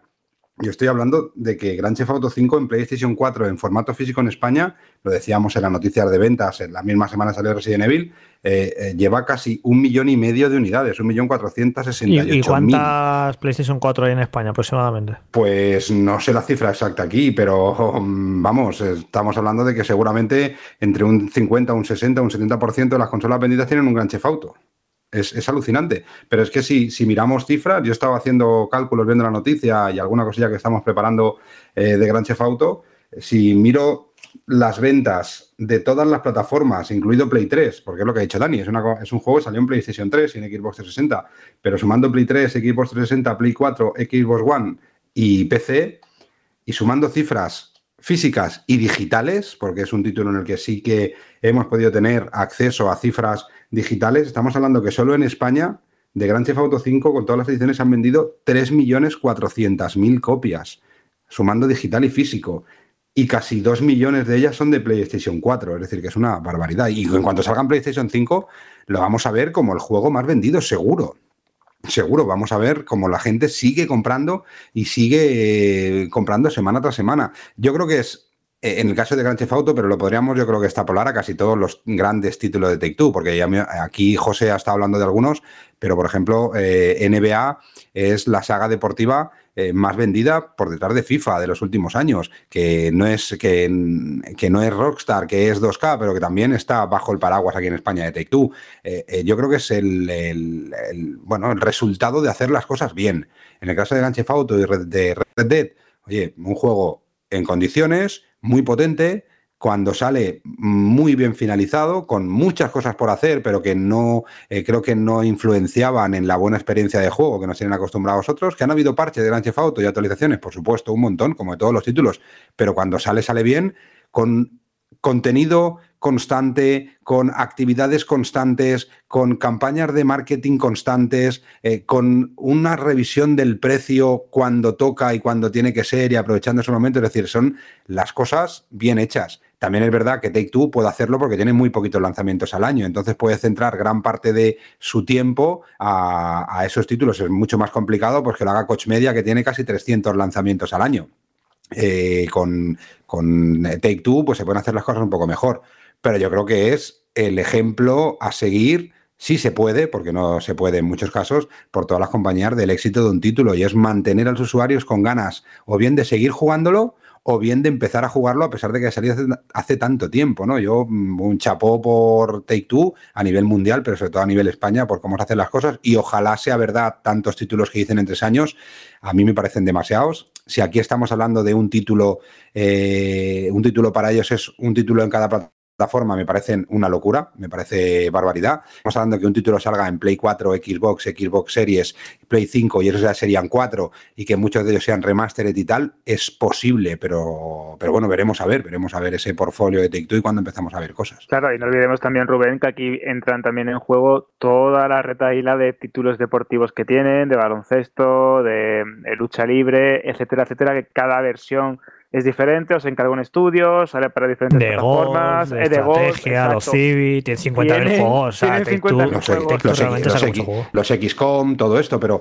saca muchos juegos, sí, saca, saca juegos, pero compáralo con, con el catálogo, por ejemplo, de, de, Coach Media, que ahora encima ha cogido también la distribución de Activision a nivel Europa, excepto en Inglaterra y en Italia. Eh, yo he trabajado en Take Two y yo he trabajado en Coach Media y he trabajado en Sega y el ritmo de lanzamientos y el tiempo para poder hacer las cosas bien en Take Two no tiene absolutamente nada que ver que el que se tiene en Coach.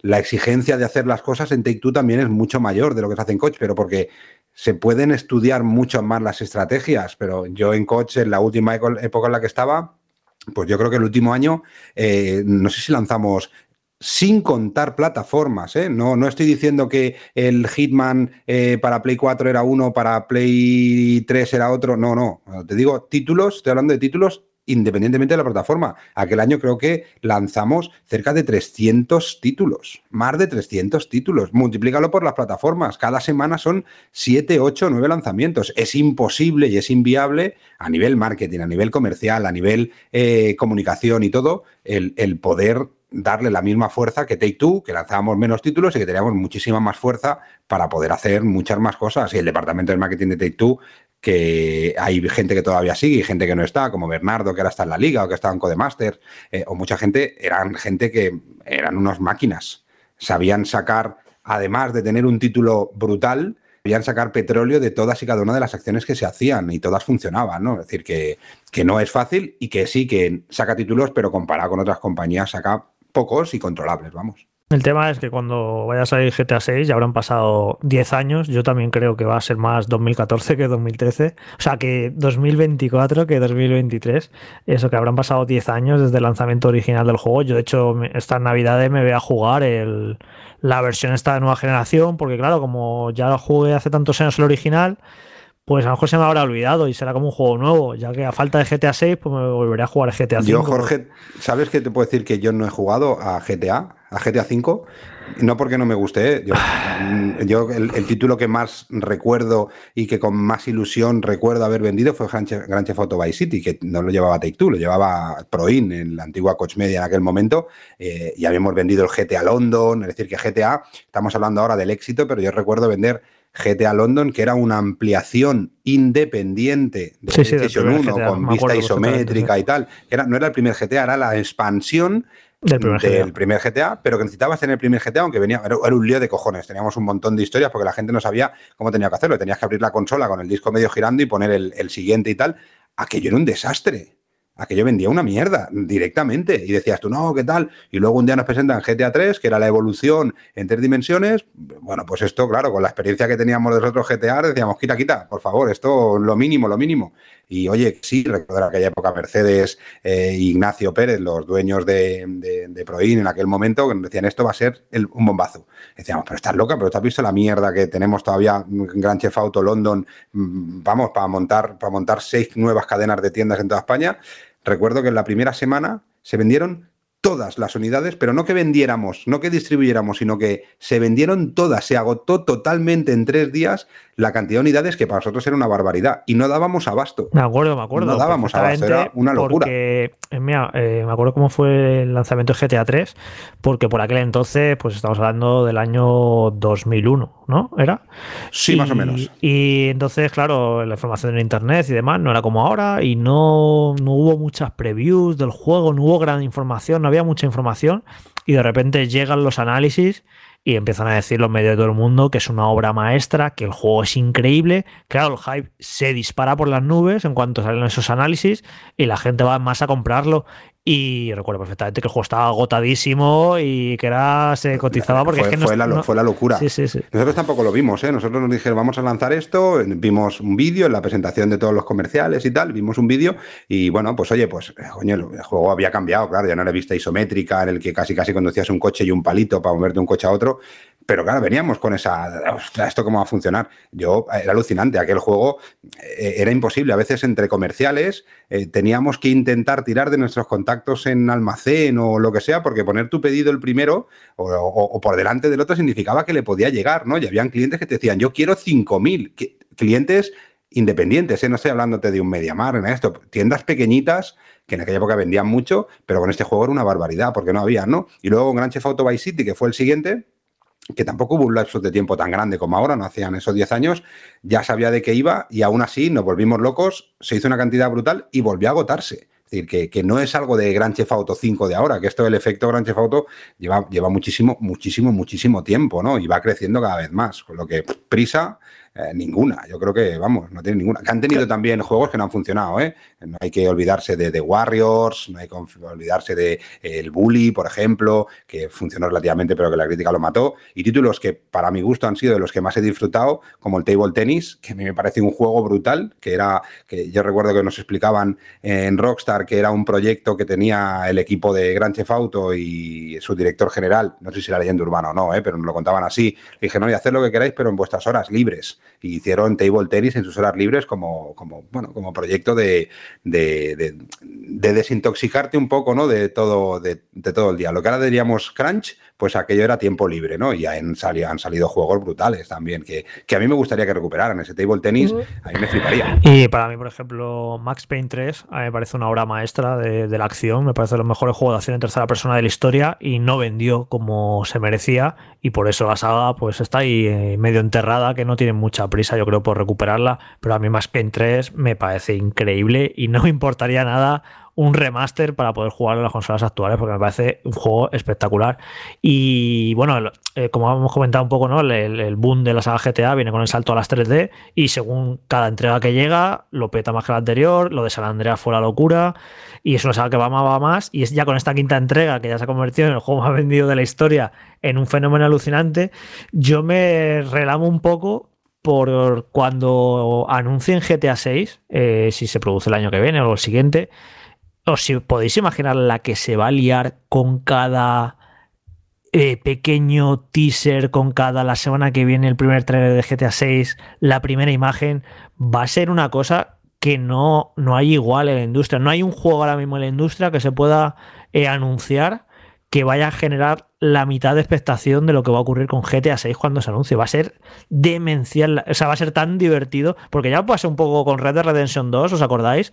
El primer tráiler, la que se montó, la expectación que hubo, y Red, y Red Dead Redemption 2, como se están viendo por las ventas, es un exitazo, pero juega en otra liga de respecto a GTA. O sea, la de GTA, lo de GTA 6, todo cómo van, a, cómo van a hacer su campaña de marketing, sus primeras imágenes, eh, su primer vídeo, es que se va a caer internet, o sea, va a ser espectacular, va a ser muy, muy divertido.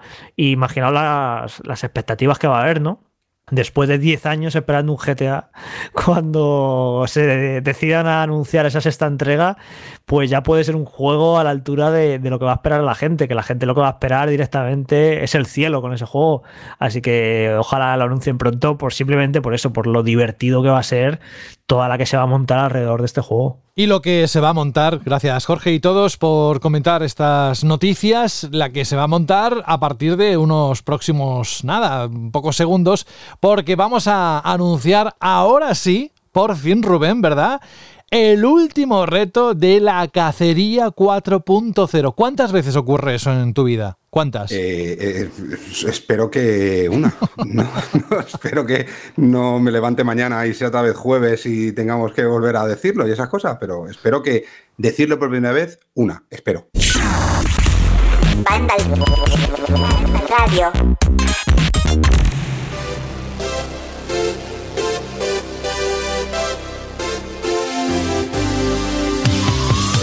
Estaba a puntito, a puntito de bloquearle en el WhatsApp a Rubén esta semana. Vamos. ¿Qué pesaico se ha puesto con no, hay que hacer esto, hay que hacer lo otro? Y es que además no puedo dar detalles porque entonces estoy dando pistas sobre qué ha preparado. Pero bueno, que no va a dejar indiferente a nadie el reto número 12. Se ha hecho esperar, eso es verdad. Él necesitaba su tiempo, pensarlo bien, qué quiere hacer, qué no. Y ya por fin lo tiene preparado todo, todo listo, coordinado, porque además lleva bastante coordinación. Somos todo oídos, compañero.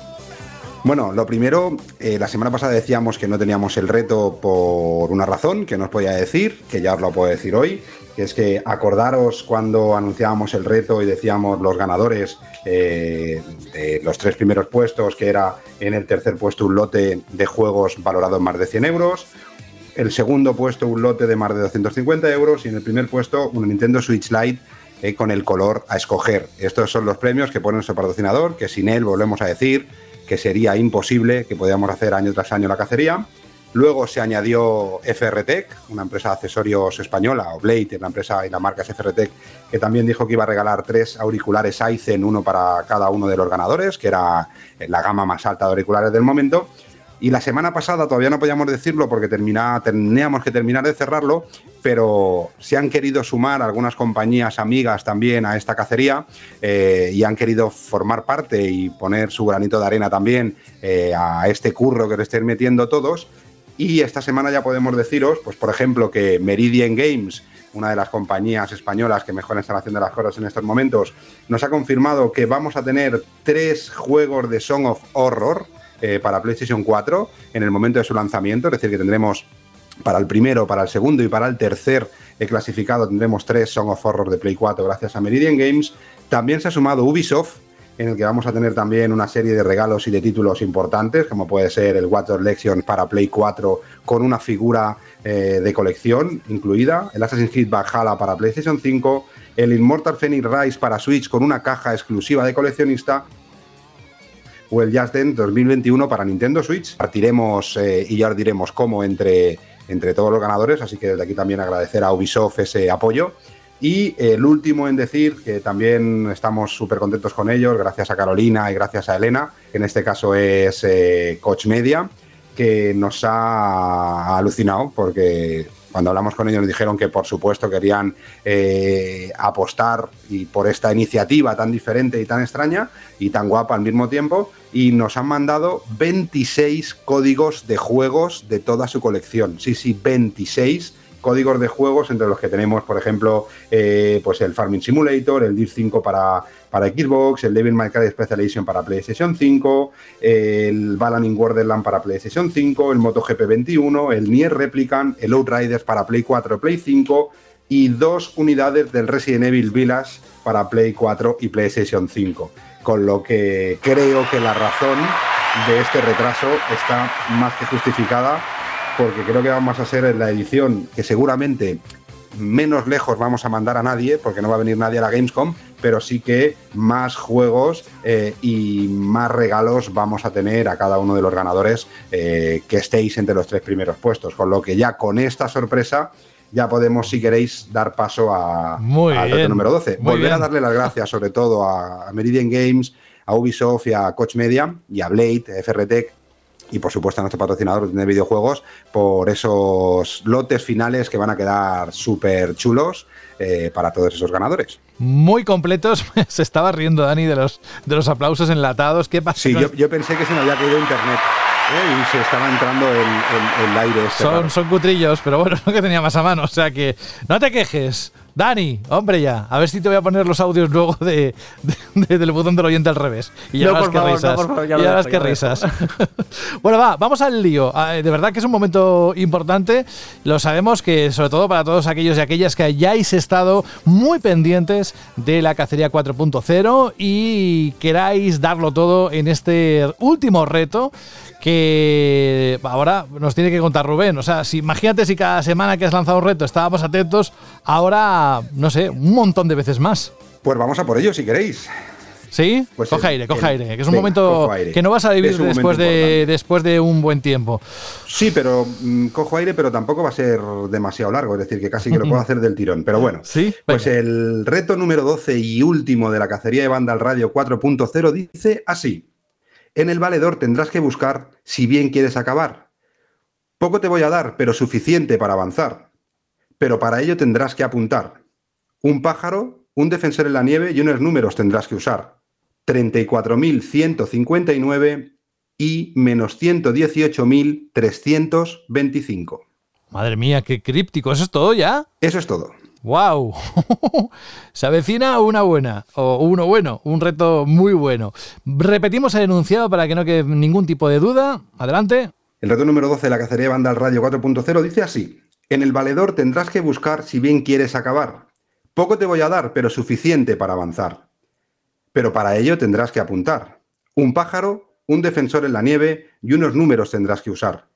34.159 y menos 118.325.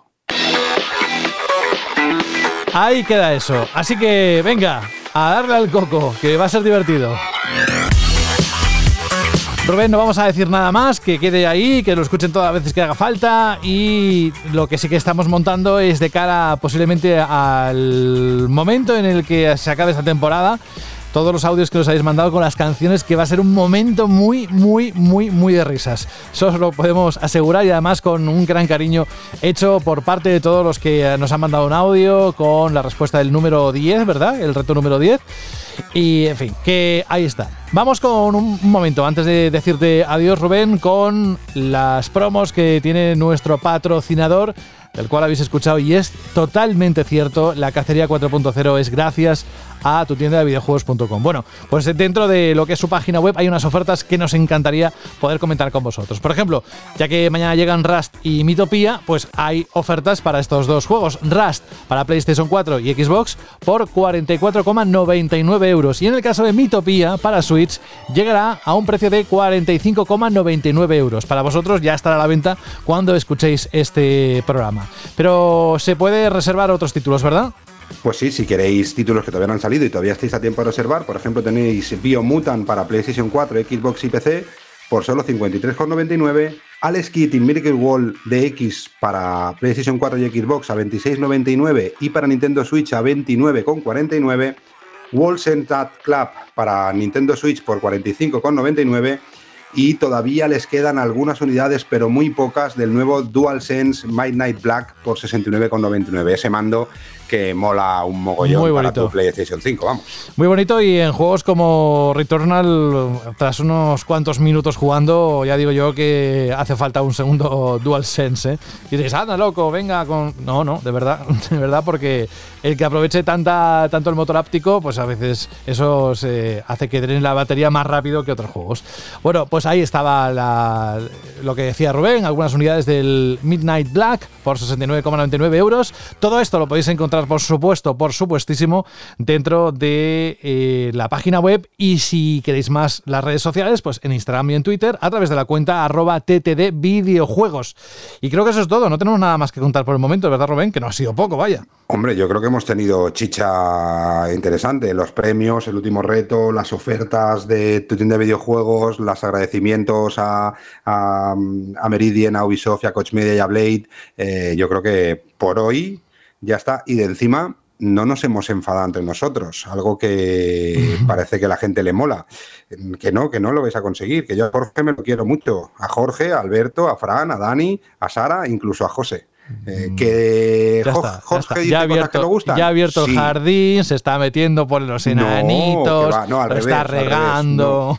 No, es que no, no. El, el jardín está bien, pero hay momentos en los que hay gente que no entiende, Bueno. en el que eh, no discutimos, sino debatimos y no estamos de acuerdo en todo, por supuesto, pero también digo, y digo en nombre mío y en nombre de todos los compañeros que están aquí, que no hay que decir el nivel de calidad que tienen cualquiera de los que forman parte del equipo de Vandal, pero si alguien ha analizado, ha criticado cuando ha tenido que criticar, ha puesto donde ha tenido que poner algunas compañías, algunos juegos, tanto para lo bueno como para lo malo, ha sido y será Jorge. Es decir, que aquí no hay peleas ni hay, ni hay nada, hay debate de diferentes ideas. Y yo, Yo- no tengo razón ni él tampoco. Tenemos razón Rubén- yo, los Rubén- dos o ninguno, vamos. Yo, Rubén, no he leído los comentarios porque la verdad es que no los leo, no, no los leo casi nunca, porque para eso está Alberto, que los selecciona y demás. Y luego, porque los comentarios, eh, bueno, en, todos los sitios, ¿no? En YouTube, en la web, en cualquier sitio, eh, al final te llevas una impresión equivocada del total, ¿no? Porque la gente que suele comentar es un porcentaje muy mínimo del total que lee o que escucha algo. Y suele ser gente que quiere hatear, que quiere hacerte sentirte mal o que quiere meter cizaña. Entonces, por eso no, ya son muchos años en esto. Entonces, los comentarios o no los miro o, o los miro de, de refilón, ¿sabes? Entonces, pero bueno, que me puedo imaginar lo, lo que ha podido decir o no. Y a ver, yo personalmente, a mí me flipa discutir, me flipa debatir. Soy una persona apasionada y cuando discuto cualquier cosa lo hago de manera calorada y, y- y- apasionada y entiendo que hay gente que no, que no me conoce y que puede interpretar eso como enfado, como hostilidad, pero no, no, es que a mí me, me encanta debatir y, y debato con toda la energía del mundo porque me, me gusta, la verdad, y es eso, y soy apasionado. En, me creo que la vida hay que vivirla así, sobre todo con las cosas que te gustan y cuando estás debatiendo sobre algún tema. Y entiendo que hay gente que puede decir, joder, este se ha cabreado con el otro, no sé qué. Y no, no, yo es que soy así. Y de, pues, de hablando de videojuegos, o de un libro, o de una película, o de cualquier. Mira, fíjate, a lo mejor de política es cuando digo, mejor ser frío, mejor ser un poco más calculador, porque hay gente que se lo puede tomar a mal, o hay gente que o puede romper una amistad por una, una discusión política, o un tema de los de verdad, entre muchas comillas, pero sobre temas que me parecen un poco que no son importantes ¿no? en el devenir de nuestras vidas, como pueden ser los videojuegos o una película, yo ahí soy súper apasionado, me encanta debatir y me encanta discutir y disfruto muchísimo. Y bueno, que eso, que entiendo que hay gente que puede decir, joder, este se ha cabreado, eh, está subiendo el tono. Es que soy así, no, no lo puedo evitar y, y me encanta me encanta acalorarme en, en las cosas que, que me gustan. Eh, gracias, Rubén. Y hasta la próxima semana. Un abrazo. Un abrazo a todos.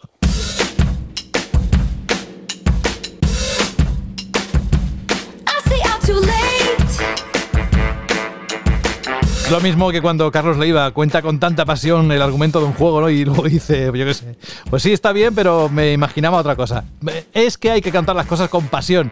Como escribís vosotros los, la respuesta chirli pregunta, chirli respuesta, cada semana lo hacéis con pasión, con ganas, bien a, través de los comentarios en iBox o bien a través de vuestra propia voz. Hoy tenemos cinco audios, así que vamos a recordar primero, si te parece, Alberto, eh, qué pregunta hiciste la semana pasada y así nos situamos.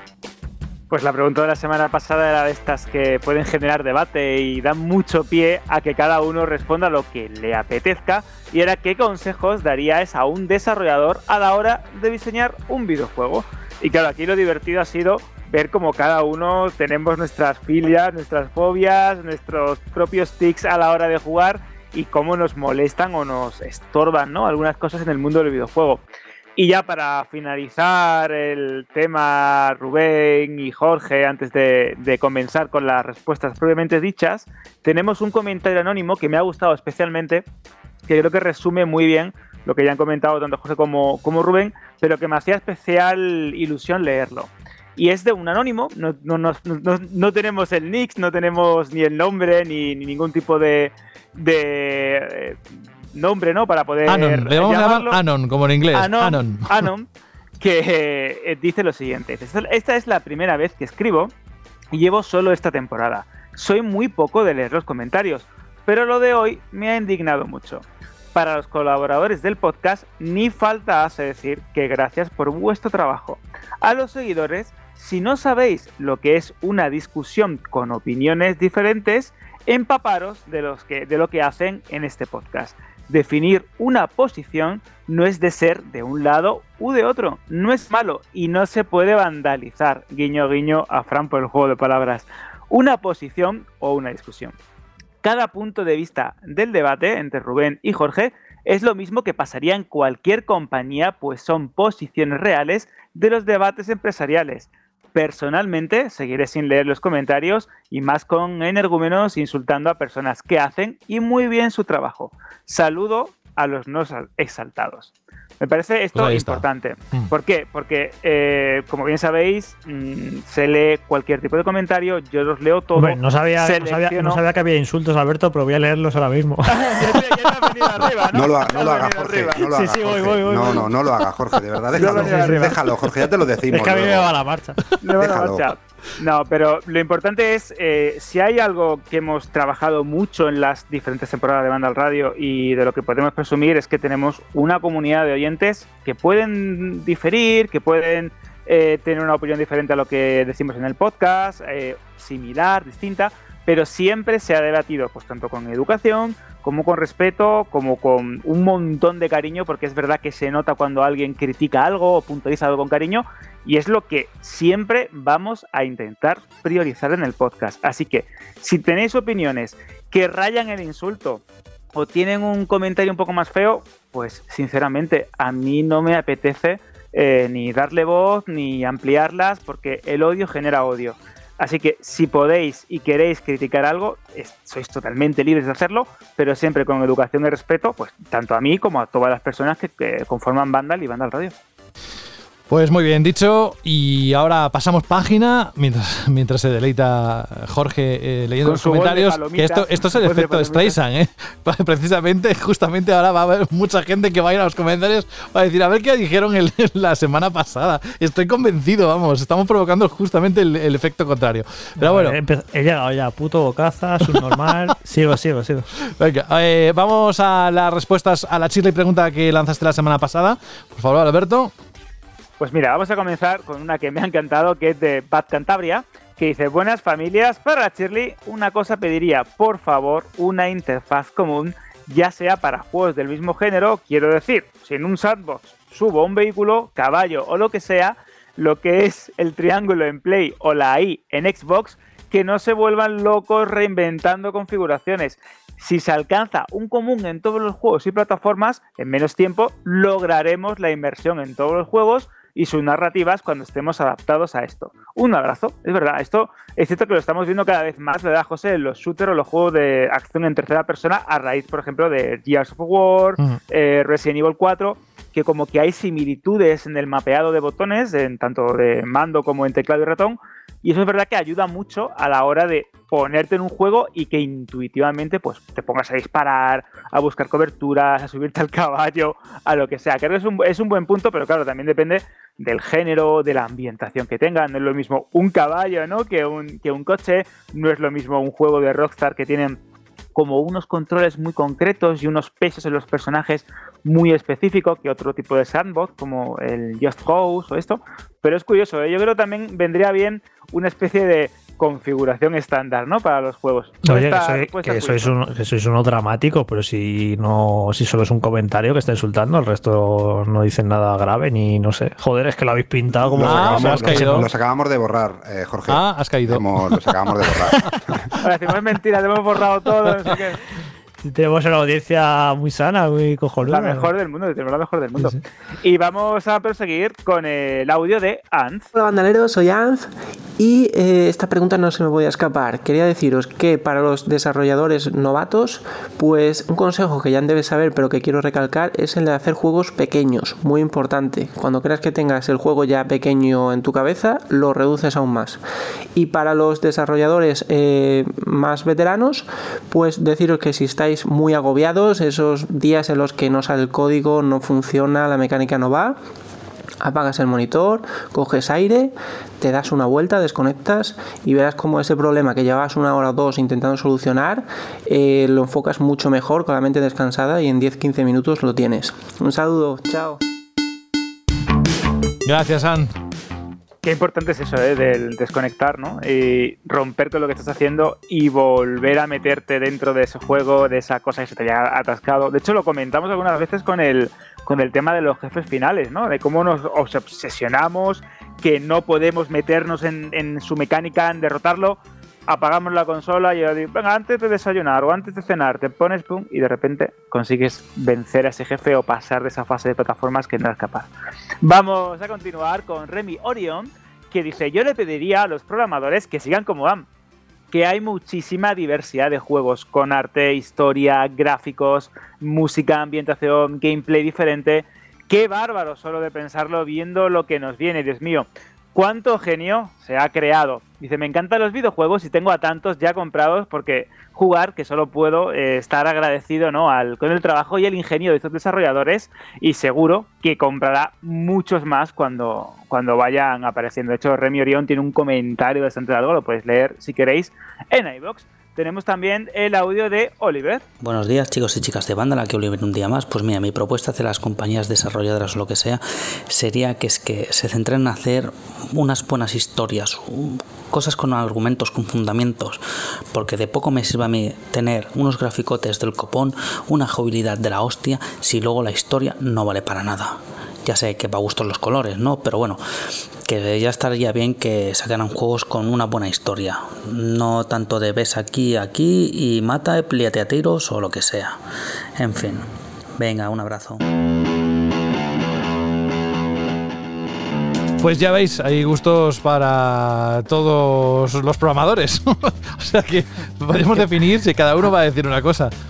Ahí te he visto, ahí te he visto listo. De hecho, es verdad lo que dice nuestro oyente, porque una buena historia es el vehículo perfecto para mm, presentarte cualquier tipo de mecánica, cualquier tipo de situación. Es cierto que no tiene por qué ser una historia que esté plagada de diálogos o de secuencias de vídeo o de textos o de archivos que tengas que rebuscar por el escenario, sino puede ser pues una historia más sutil, más eh, oculta en, en- en el propio ambiente del juego, como la de los juegos como Dark Souls, eh, que el propio título te vaya involucrando ¿no? en su mundo, en su universo, como en el caso de Breath of the Wild, o una historia épica, absolutamente loca, que se va extendiendo cada vez más, como la de Halo. Cada saga, cada juego o cada desarrollador tiene sus propios mecanismos a la hora de presentarte una historia, pero sí es cierto que si la historia no te gusta o el pretexto con el que partes en un título no te llega a convencer, es verdad que se te pueda, a mí personalmente se me hace bastante bola.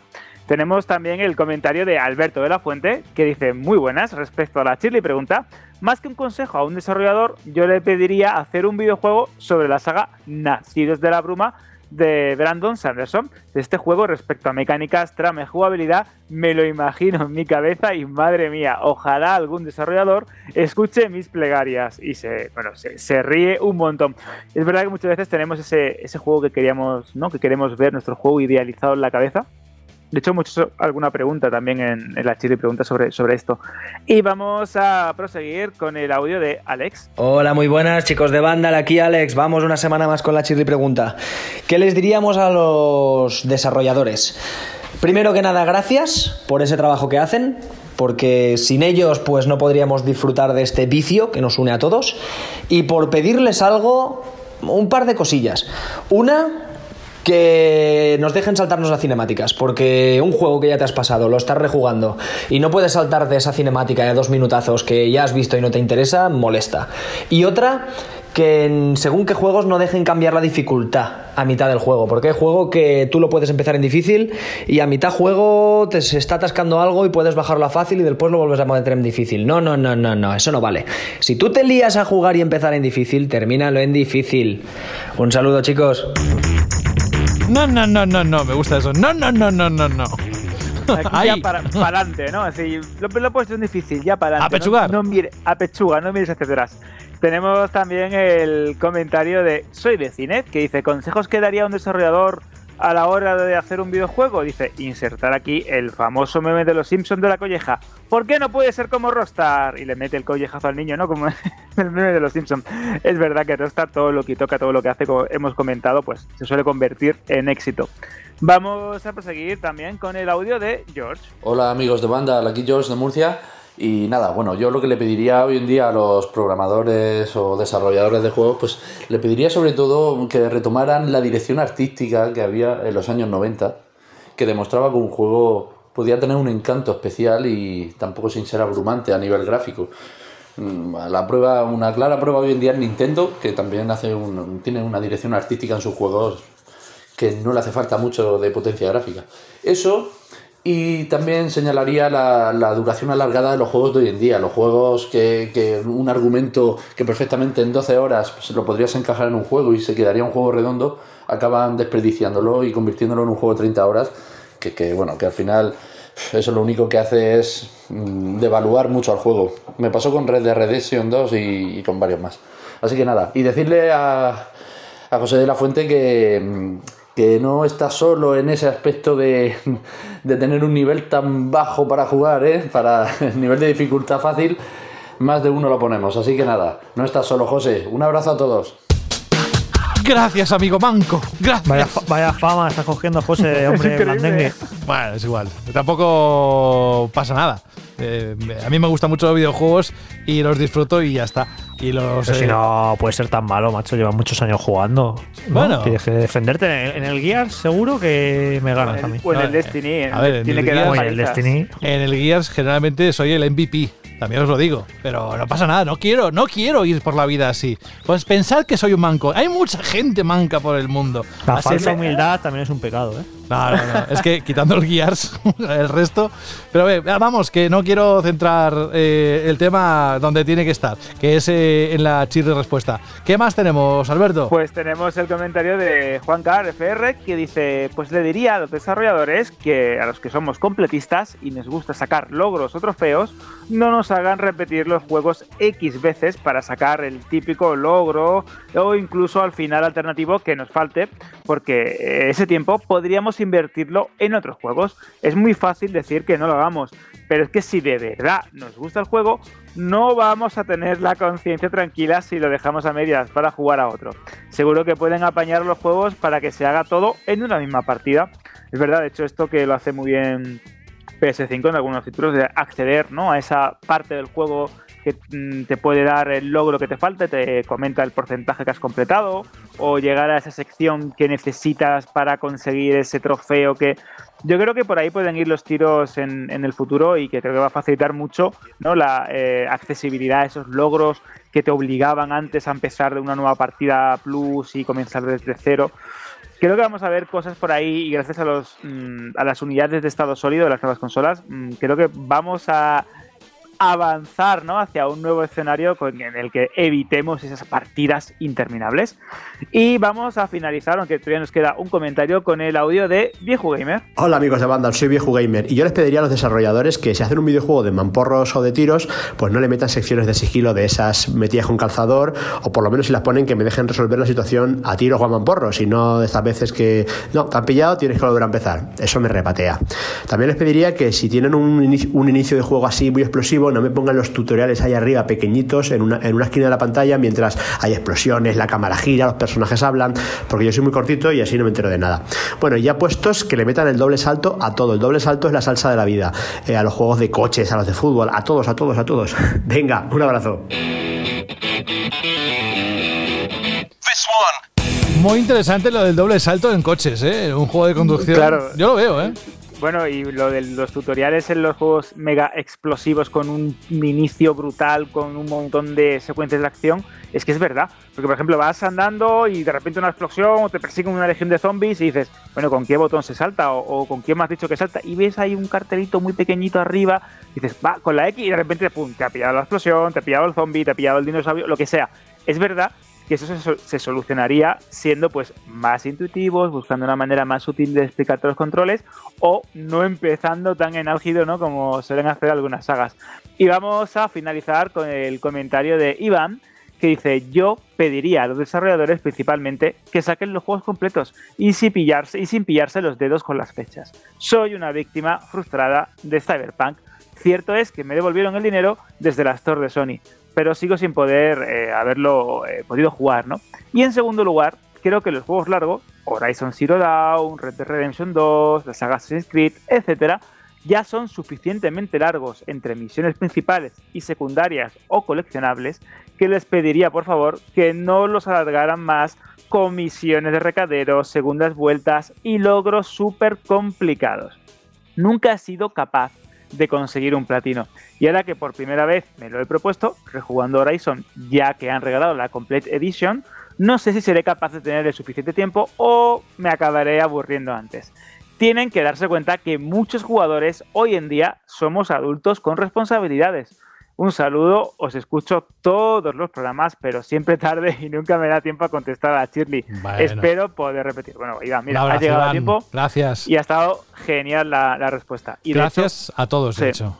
De, bueno, como siempre, como cada semana, que es un, un verdadero lujo. Y de hecho, Iván, estoy de acuerdo contigo porque yo, por ejemplo, he disfrutado mucho del Resident Evil Village, precisamente por eso. Mis 10 horitas, ahora voy a sacarme algunos secretos, algunos logros, y pero bueno, es verdad. Un juego corto, bien contado, divertido, que no tenga. eh, que no ande por las ramas, muchas veces es mejor que un juego de 30, 40, 50, 100 horas que, que- que al final te acabes llenando y atiborrando de contenido que sea simplemente pienso para jugadores en lugar de una buena cena. Yo he Es hecho bueno. algunos juegos, eh, algún fin de semana, digo, ah, me apetece jugar a algo y miro la duración, pero para que sea poca. O sea, me compro juegos, a ver, miro, ah, mira, este cuatro horitas, pues mira, perfecto, luego me apetece jugar, no me apetece jugar mucho más, cuatro o cinco horitas y me lo pillo, pero como vea, uh, 20, 20, uh, ya no, ya no, me da pereza. Sí, sí, es que cada vez hay un tipo de público ya que tenemos cierta edad que vamos a demandar cada vez más juegos que no sean demasiado largos y, y el Resident 8 tiene una duración perfecta, vamos, eh, Sí, sí. dura lo que tiene que durar. Pues a mí me ha durado 12 horas. ¿Ves? ¿Ves? ¿Ves? No es que sea manco, No, es que soy lento. No, Sí, estás en la media, sí. Ah, sí. 9, 10, sí, sí, 12. sí, sí, 12, sí, 12, 10, 12 por ahí. Claro. Hombre, yo soy el rapidín, a mí me duró 9 y pico. Claro, es que yo cuando digo que soy manco es cuando me dices tú lo que has tardado y digo, pues no, yo, pero yo yo, no. Es, yo es de formación profesional porque juego rápido, es que no puedo evitarlo. Y, y hay gente que dice, es que eso no te deja las cosas. No, no, yo juego, o sea, yo me hice nueve horas y pico en el Resident 8, a- cogiendo todos los tesoros, haciendo todas las secundarias. Yo hago todo, pero es que no puedo, no puedo evitarlo, lo siento. Aunque no tenga que analizar, es que ya juego, son muchos años y juego rápido, pero luego hablando, por ejemplo, con amigos que ajenos al sector y demás, y, el Resident 8 les ha durado 12 horas, o sea que sí, sí, es más o menos lo normal. Sí, eh, esos juegos de corta duración, yo es que cada vez le veo más sentido. O, por ejemplo, un save en algún momento dentro del, Returnal. Porque no se pueden hacer runs de tantas horas. Porque, bueno, y si quieres jugar otro juego, ¿qué pasa? Pues pierde la partida, ¿no? En fin. Bueno, oye, mm, Alberto, ¿qué vas a proponer para la próxima semana? Para la Chile Pregunta, mm, que está calentando ahora mismo por la banda izquierda Dani para hacer el buzón del oyente. ¿Tienes por ahí, José, algún tipo de música mm, apocalíptica o épica en tu mesa de mezclas mágica? ¿Te vale esta? Me viene perfecta, porque la chirri pregunta de la semana que viene es que imaginad que se acerca un meteorito, hay un ataque nuclear o una legión de zombies sale por las calles, debéis buscar refugio y tenéis que hacer las maletas corriendo. Pero únicamente podéis llevar una consola y un juego. Razonad vuestras respuestas, ya sabéis. Maleta, una consola, un juego. Quiero ver, quiero ver cosas originales. Quiero que me contestéis tanto en iBox como en Vandal o en audios de unos 30 a 20 segundos en radio@vandal.net. Vamos, que es la típica pregunta de qué te llevarías a una isla desierta, pero, pero Pero en, más en épica, versión. más épica, Pero a ti te va el cine y el que tenga un pequeño script y todo, ¿no? Vale, vale. Claro. Muy bien. Perfecto. Oye, eh, no vale llevarse una Xbox, ¿eh, Dani? Lo digo porque ya te veo venir. Yo iba a preguntar a Alberto, oye, pero ¿tenemos internet o no? Porque esto es importante, ¿eh? De- depende, depende cómo te las apañes, ¿no? Porque seguro que hay en, en el grupo, como en todas las películas, hay alguno que sabe hacer un apaño ahí con, con un clip y cuatro cables y se conecta a un satélite de la CIA.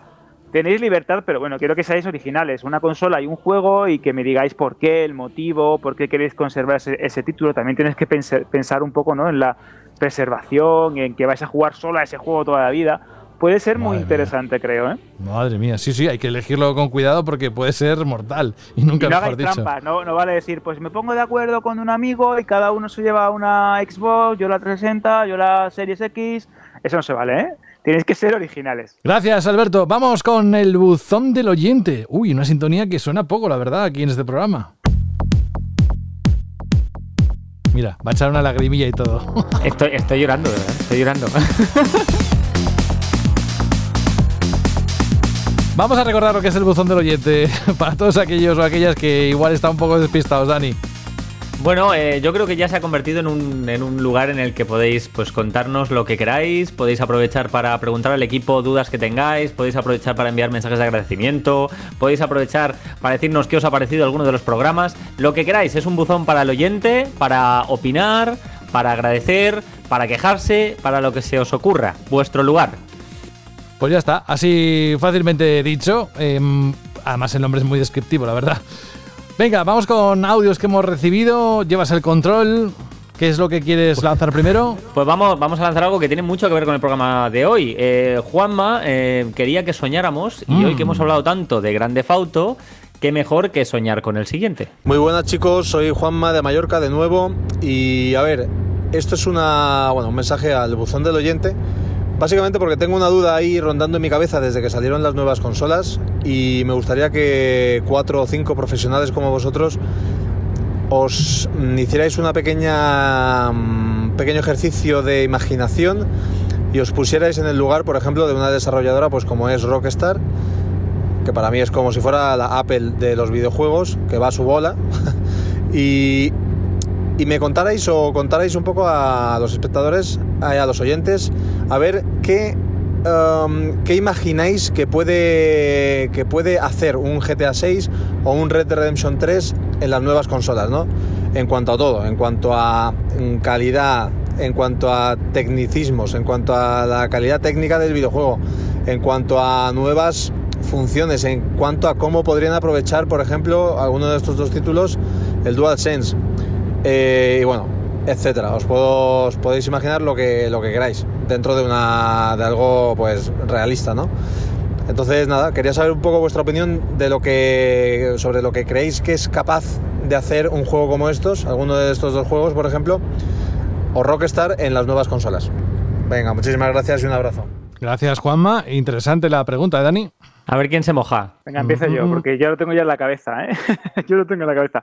Mira, yo imagino eh, un juego que mm, al estilo San Andreas en cuanto a extensión, pero con ese rumor tan bueno que salió que era como una especie de adaptación de las aventuras de Barry Seal, este famoso piloto que hicieron una película con Tom Cruise, que llevaba la droga de un lado a otro en avionetas y había como mm, una conexión entre Colombia y el sur de Estados Unidos, pues yo me imagino dos grandes ciudades muy, muy, muy detalladas, con ambientaciones diferentes. Una puede ser una especie de Miami, ¿no? un Vice City, y otra puede ser una Colombia o una ciudad parecida, un Bogotá, pero con una especie de ambientación pues un poco más paradisiaca y como suele tirar Rockstar, ¿no? A lo que es el, eh, la parodia, ¿no? Que, se, se le da bastante bien.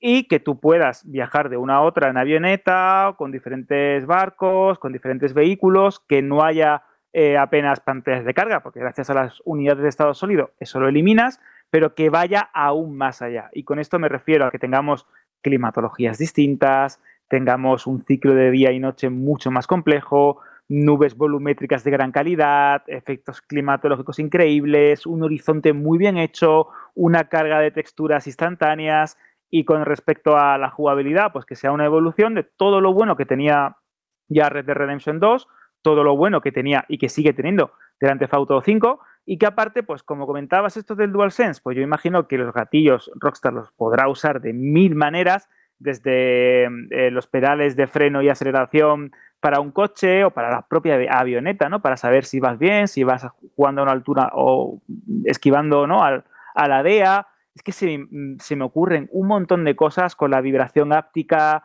con el sonido del altavoz, con el propio mando. Es que incluso imaginar lo loco que sería hacer un control de alcoholemia o de drogas soplando al mando al DualSense para ver si te pillan o no te pillan en la frontera. Bueno, yo creo que Rockstar, sin lugar a dudas, nos va a sorprender.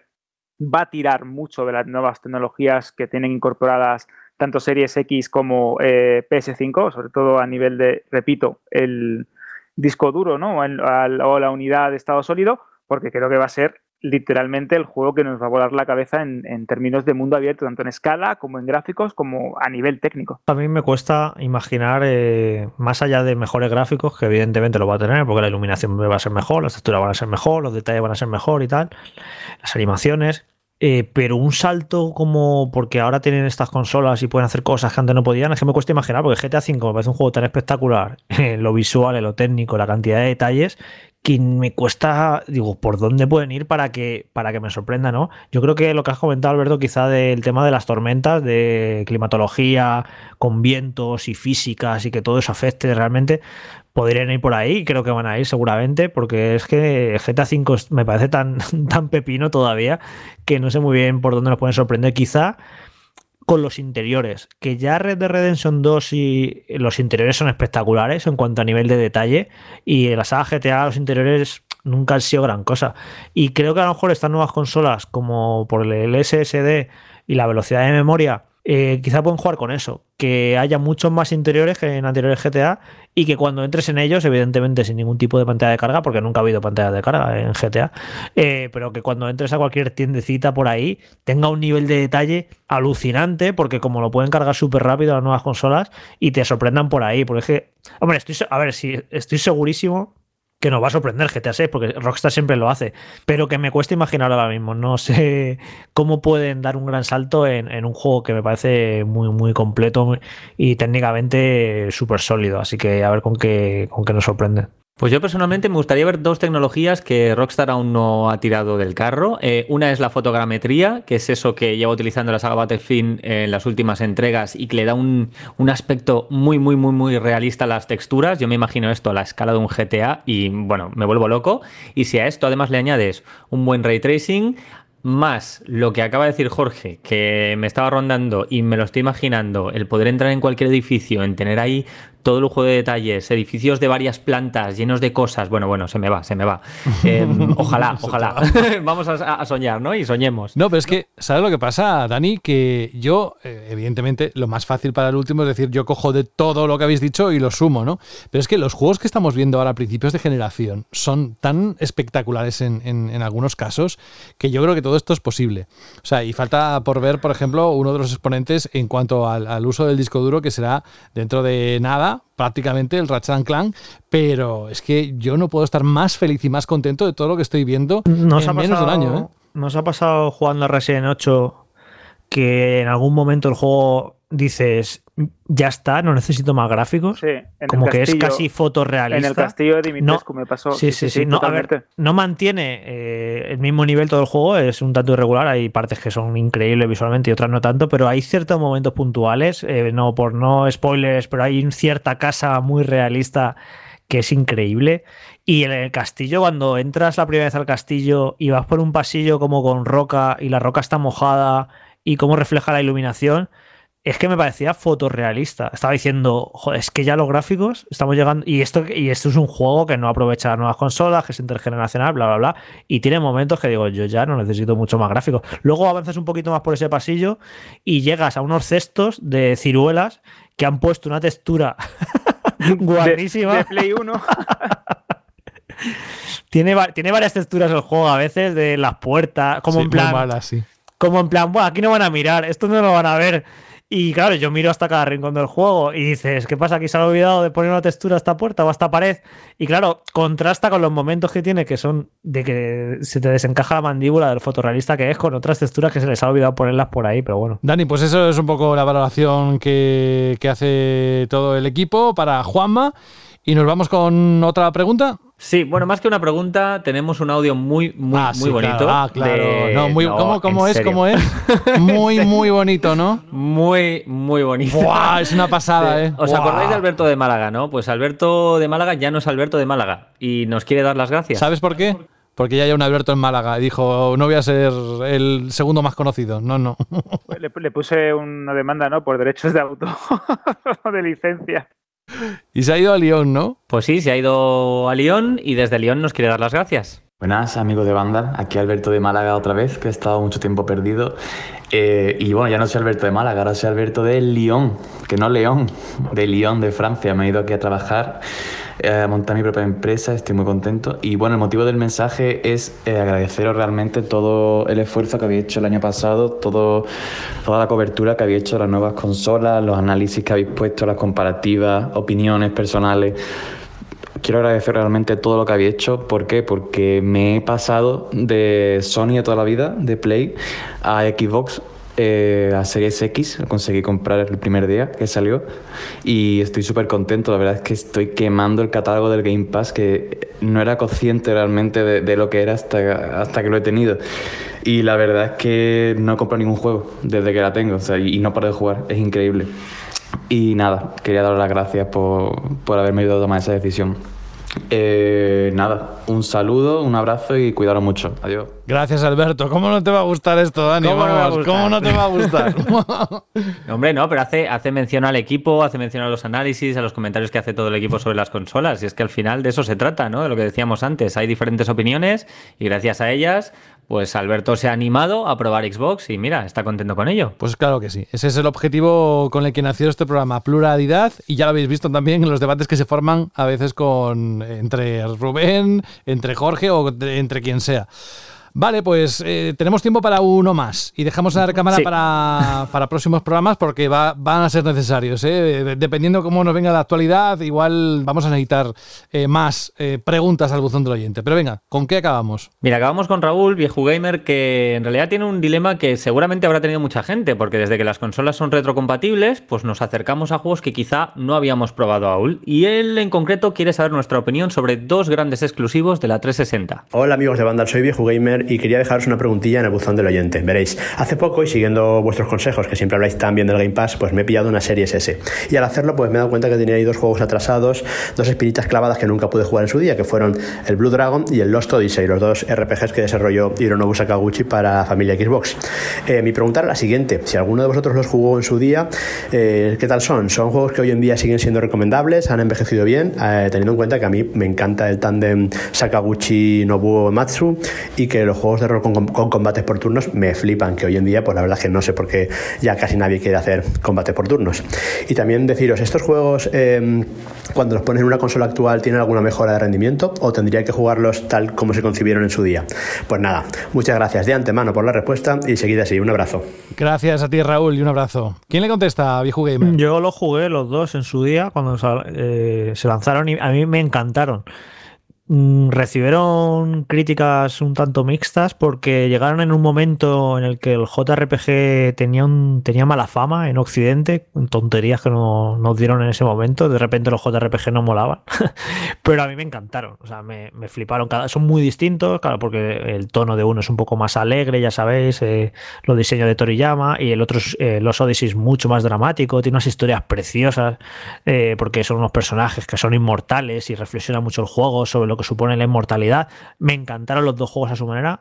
Ah, eh, Lo que pasa que no me atrevería a decir que qué tal han envejecido, porque evidentemente hay ciertas cosas que yo le permitía a un juego hace 10 años y que ahora seguramente se me hagan un poco bola, pues bueno, todos esos combates aleatorios que pueden tener y ciertas cosas que yo sinceramente no sé qué tal habrán envejecido. Yo me quedo con el recuerdo de cuando se lanzaron que me encantaron los dos juegos. De hecho, yo iba a comentar lo mismo, que a mí a nivel narrativo el 2 Odyssey me parece una genialidad.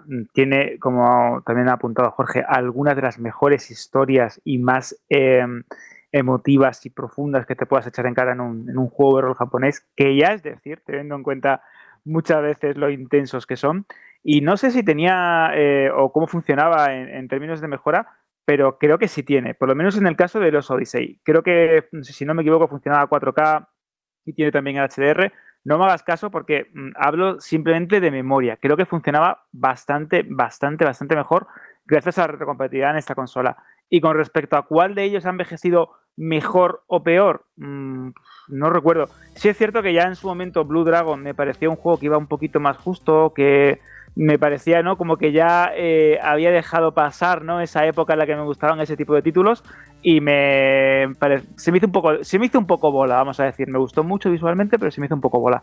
Así que a día de hoy, no sé. En cualquier caso, son dos títulos imprescindibles en consolas Xbox y que aparte te van a ayudar mm, a comprender lo importantes que son los juegos de rol japoneses en, en el mundo del videojuego. Ahí está, Dani, ¿tú quieres eh, añadir algo más? Sí, puedo confirmar que ambos eh, tuvieron mejoras para One X, en, ambos casos eh, con eh, framerate eh, a 60 FPS y resolución a 4K y evidentemente mejora de tiempos de carga, así que ambos se pueden jugar un poquito mejor que como fueron originalmente. Yo mm, personalmente los jugué ambos.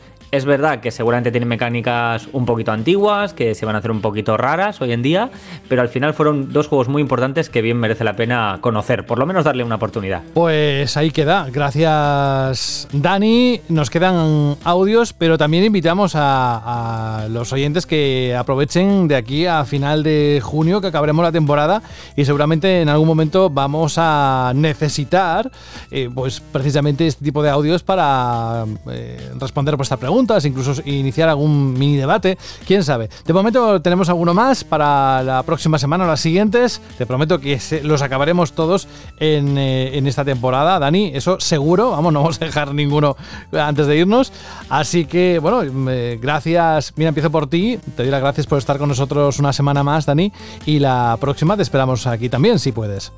Muchísimas, muchísimas gracias. Hasta la semana que viene. Adiós. Alberto, oye, tú eres, me- o me lo he inventado yo, ¿tú eras fan de U2? A mí me encantaba, me encanta Bono. Te lo digo muy, es esto muy viejales, pero me gusta mucho U2. ¿En serio? ¿Has escuchado el último, verdad, ¿verdad? el último tema de Bono, The Edge y Martin Garrix, We Are the People? Pues la verdad es que sí. De hecho, es que me ha saltado hace poco, si no me equivoco, hoy, ayer, en de- de- que la típica esta que te pone quizás te guste o recomendado ¿Tú para ¿Has escuchado ti. ese ¿no? En- tema, tío? Es buenísimo. Es buenísimo. son muy buenos. Son muy buenos. Han quedado un poco desactualizados. A veces son un poco pesados, nudos. Pero bueno, siguen siendo muy buenos. Y además es un tema que, recuerda, a mí al menos me recuerda a aquel disco del 87, 88 de Joshua Tree. Hay ciertos Es momentos que me suenan sí. muchísimo. Bueno, oye, eh, con, este, con este comentario musical, aquí hablamos de todo. Un abrazo Alberto González y hasta la próxima semana. Hasta la semana que viene, José. Un fuerte abrazo. Adiós. Cuídate. Without you. Madre mía, Ajá. va, ya, ya, ya, que hemos dicho que va a llover en Málaga, no hace falta que haya una tormenta, ¿eh? Gracias, Alberto. Y Jorge, la próxima semana espero que dentro de la jaleta esté juegos como Biomutant, ¿no? Sí, estaba escuchando el tema este que ha recomendado y vaya, vaya boomerada de, de canción. Que, ¿Qué te gusta? ¿Eso qué significa? No, no. que es muy boomer el tema. Ah, ostras. Pues a mí me parece No, muy no. bueno. No, no, si a mí U2 me han gustado alguna vez temas sueltos, pero verdad es que nunca lo- los he seguido. No, ahora lo escucho bien, que era un poco pa- para vacilarte. Que ya sabes que me gusta pincharte mucho. Vaya. Pues sí, tendremos Biomuta y, algu- y alguna cosilla más, yo creo, de, de previews y, y cositas así. O sea, sí que va a haber, a haber juegos, pero bueno, que este programa no ha habido juegos, ya ha quedado muy fresquito y muy dinámico, ¿eh? Parecía No, que no, iba a haber. casi el más largo de todo lo que hemos hecho en la temporada. Te dije, digo, este- el programa de hoy que habría que cancelarlo porque no, no había nada. Y al final, mira, hemos hecho un programa, yo creo que ha estado bastante chulo. Oye, Jorge, muchas gracias por prepararlo y por estar también. Hasta la próxima semana y nada, ya nos contarás a ver qué tal la canción. Uf, estaba mirando el calendario de banda. Hay un montonazo de cosas para la semana que viene, pero un montón, ¿eh? Qué sí, bien, sí. bien, de hecho, bien. incluso que va a haber que dejar fuera algún juego porque hay demasiado. Pero bueno, mejor. Bueno, hasta la próxima semana. Si quieres, quédate para escuchar una canción de un juego exclusivo de PlayStation, eh, a ver si te apetece. Si no, pues hasta dentro de unos días. Ah, pues seguro que es buen tema. Por, lo, por esa pequeña pista, creo que va a estar bien el tema. ¿Sí? Hasta Venga. la semana que viene. Adiós. Nos lo pide Alexander. Dentro de las canciones para finalizar el programa, dice: Hola chicos, me gustaría pedir una canción para el final. Es la del Days Gone. Es una de las bandas sonoras que más me han gustado. La canción se llama Days Gone de Nathan Whitehead. Gracias. Bueno, Nathan Whitehead, sabéis que es un compositor, arreglista y productor musical que ha compuesto, entre otras, eh, la banda sonora de Days Gone, pero también de películas como la saga de Purge, La Purga.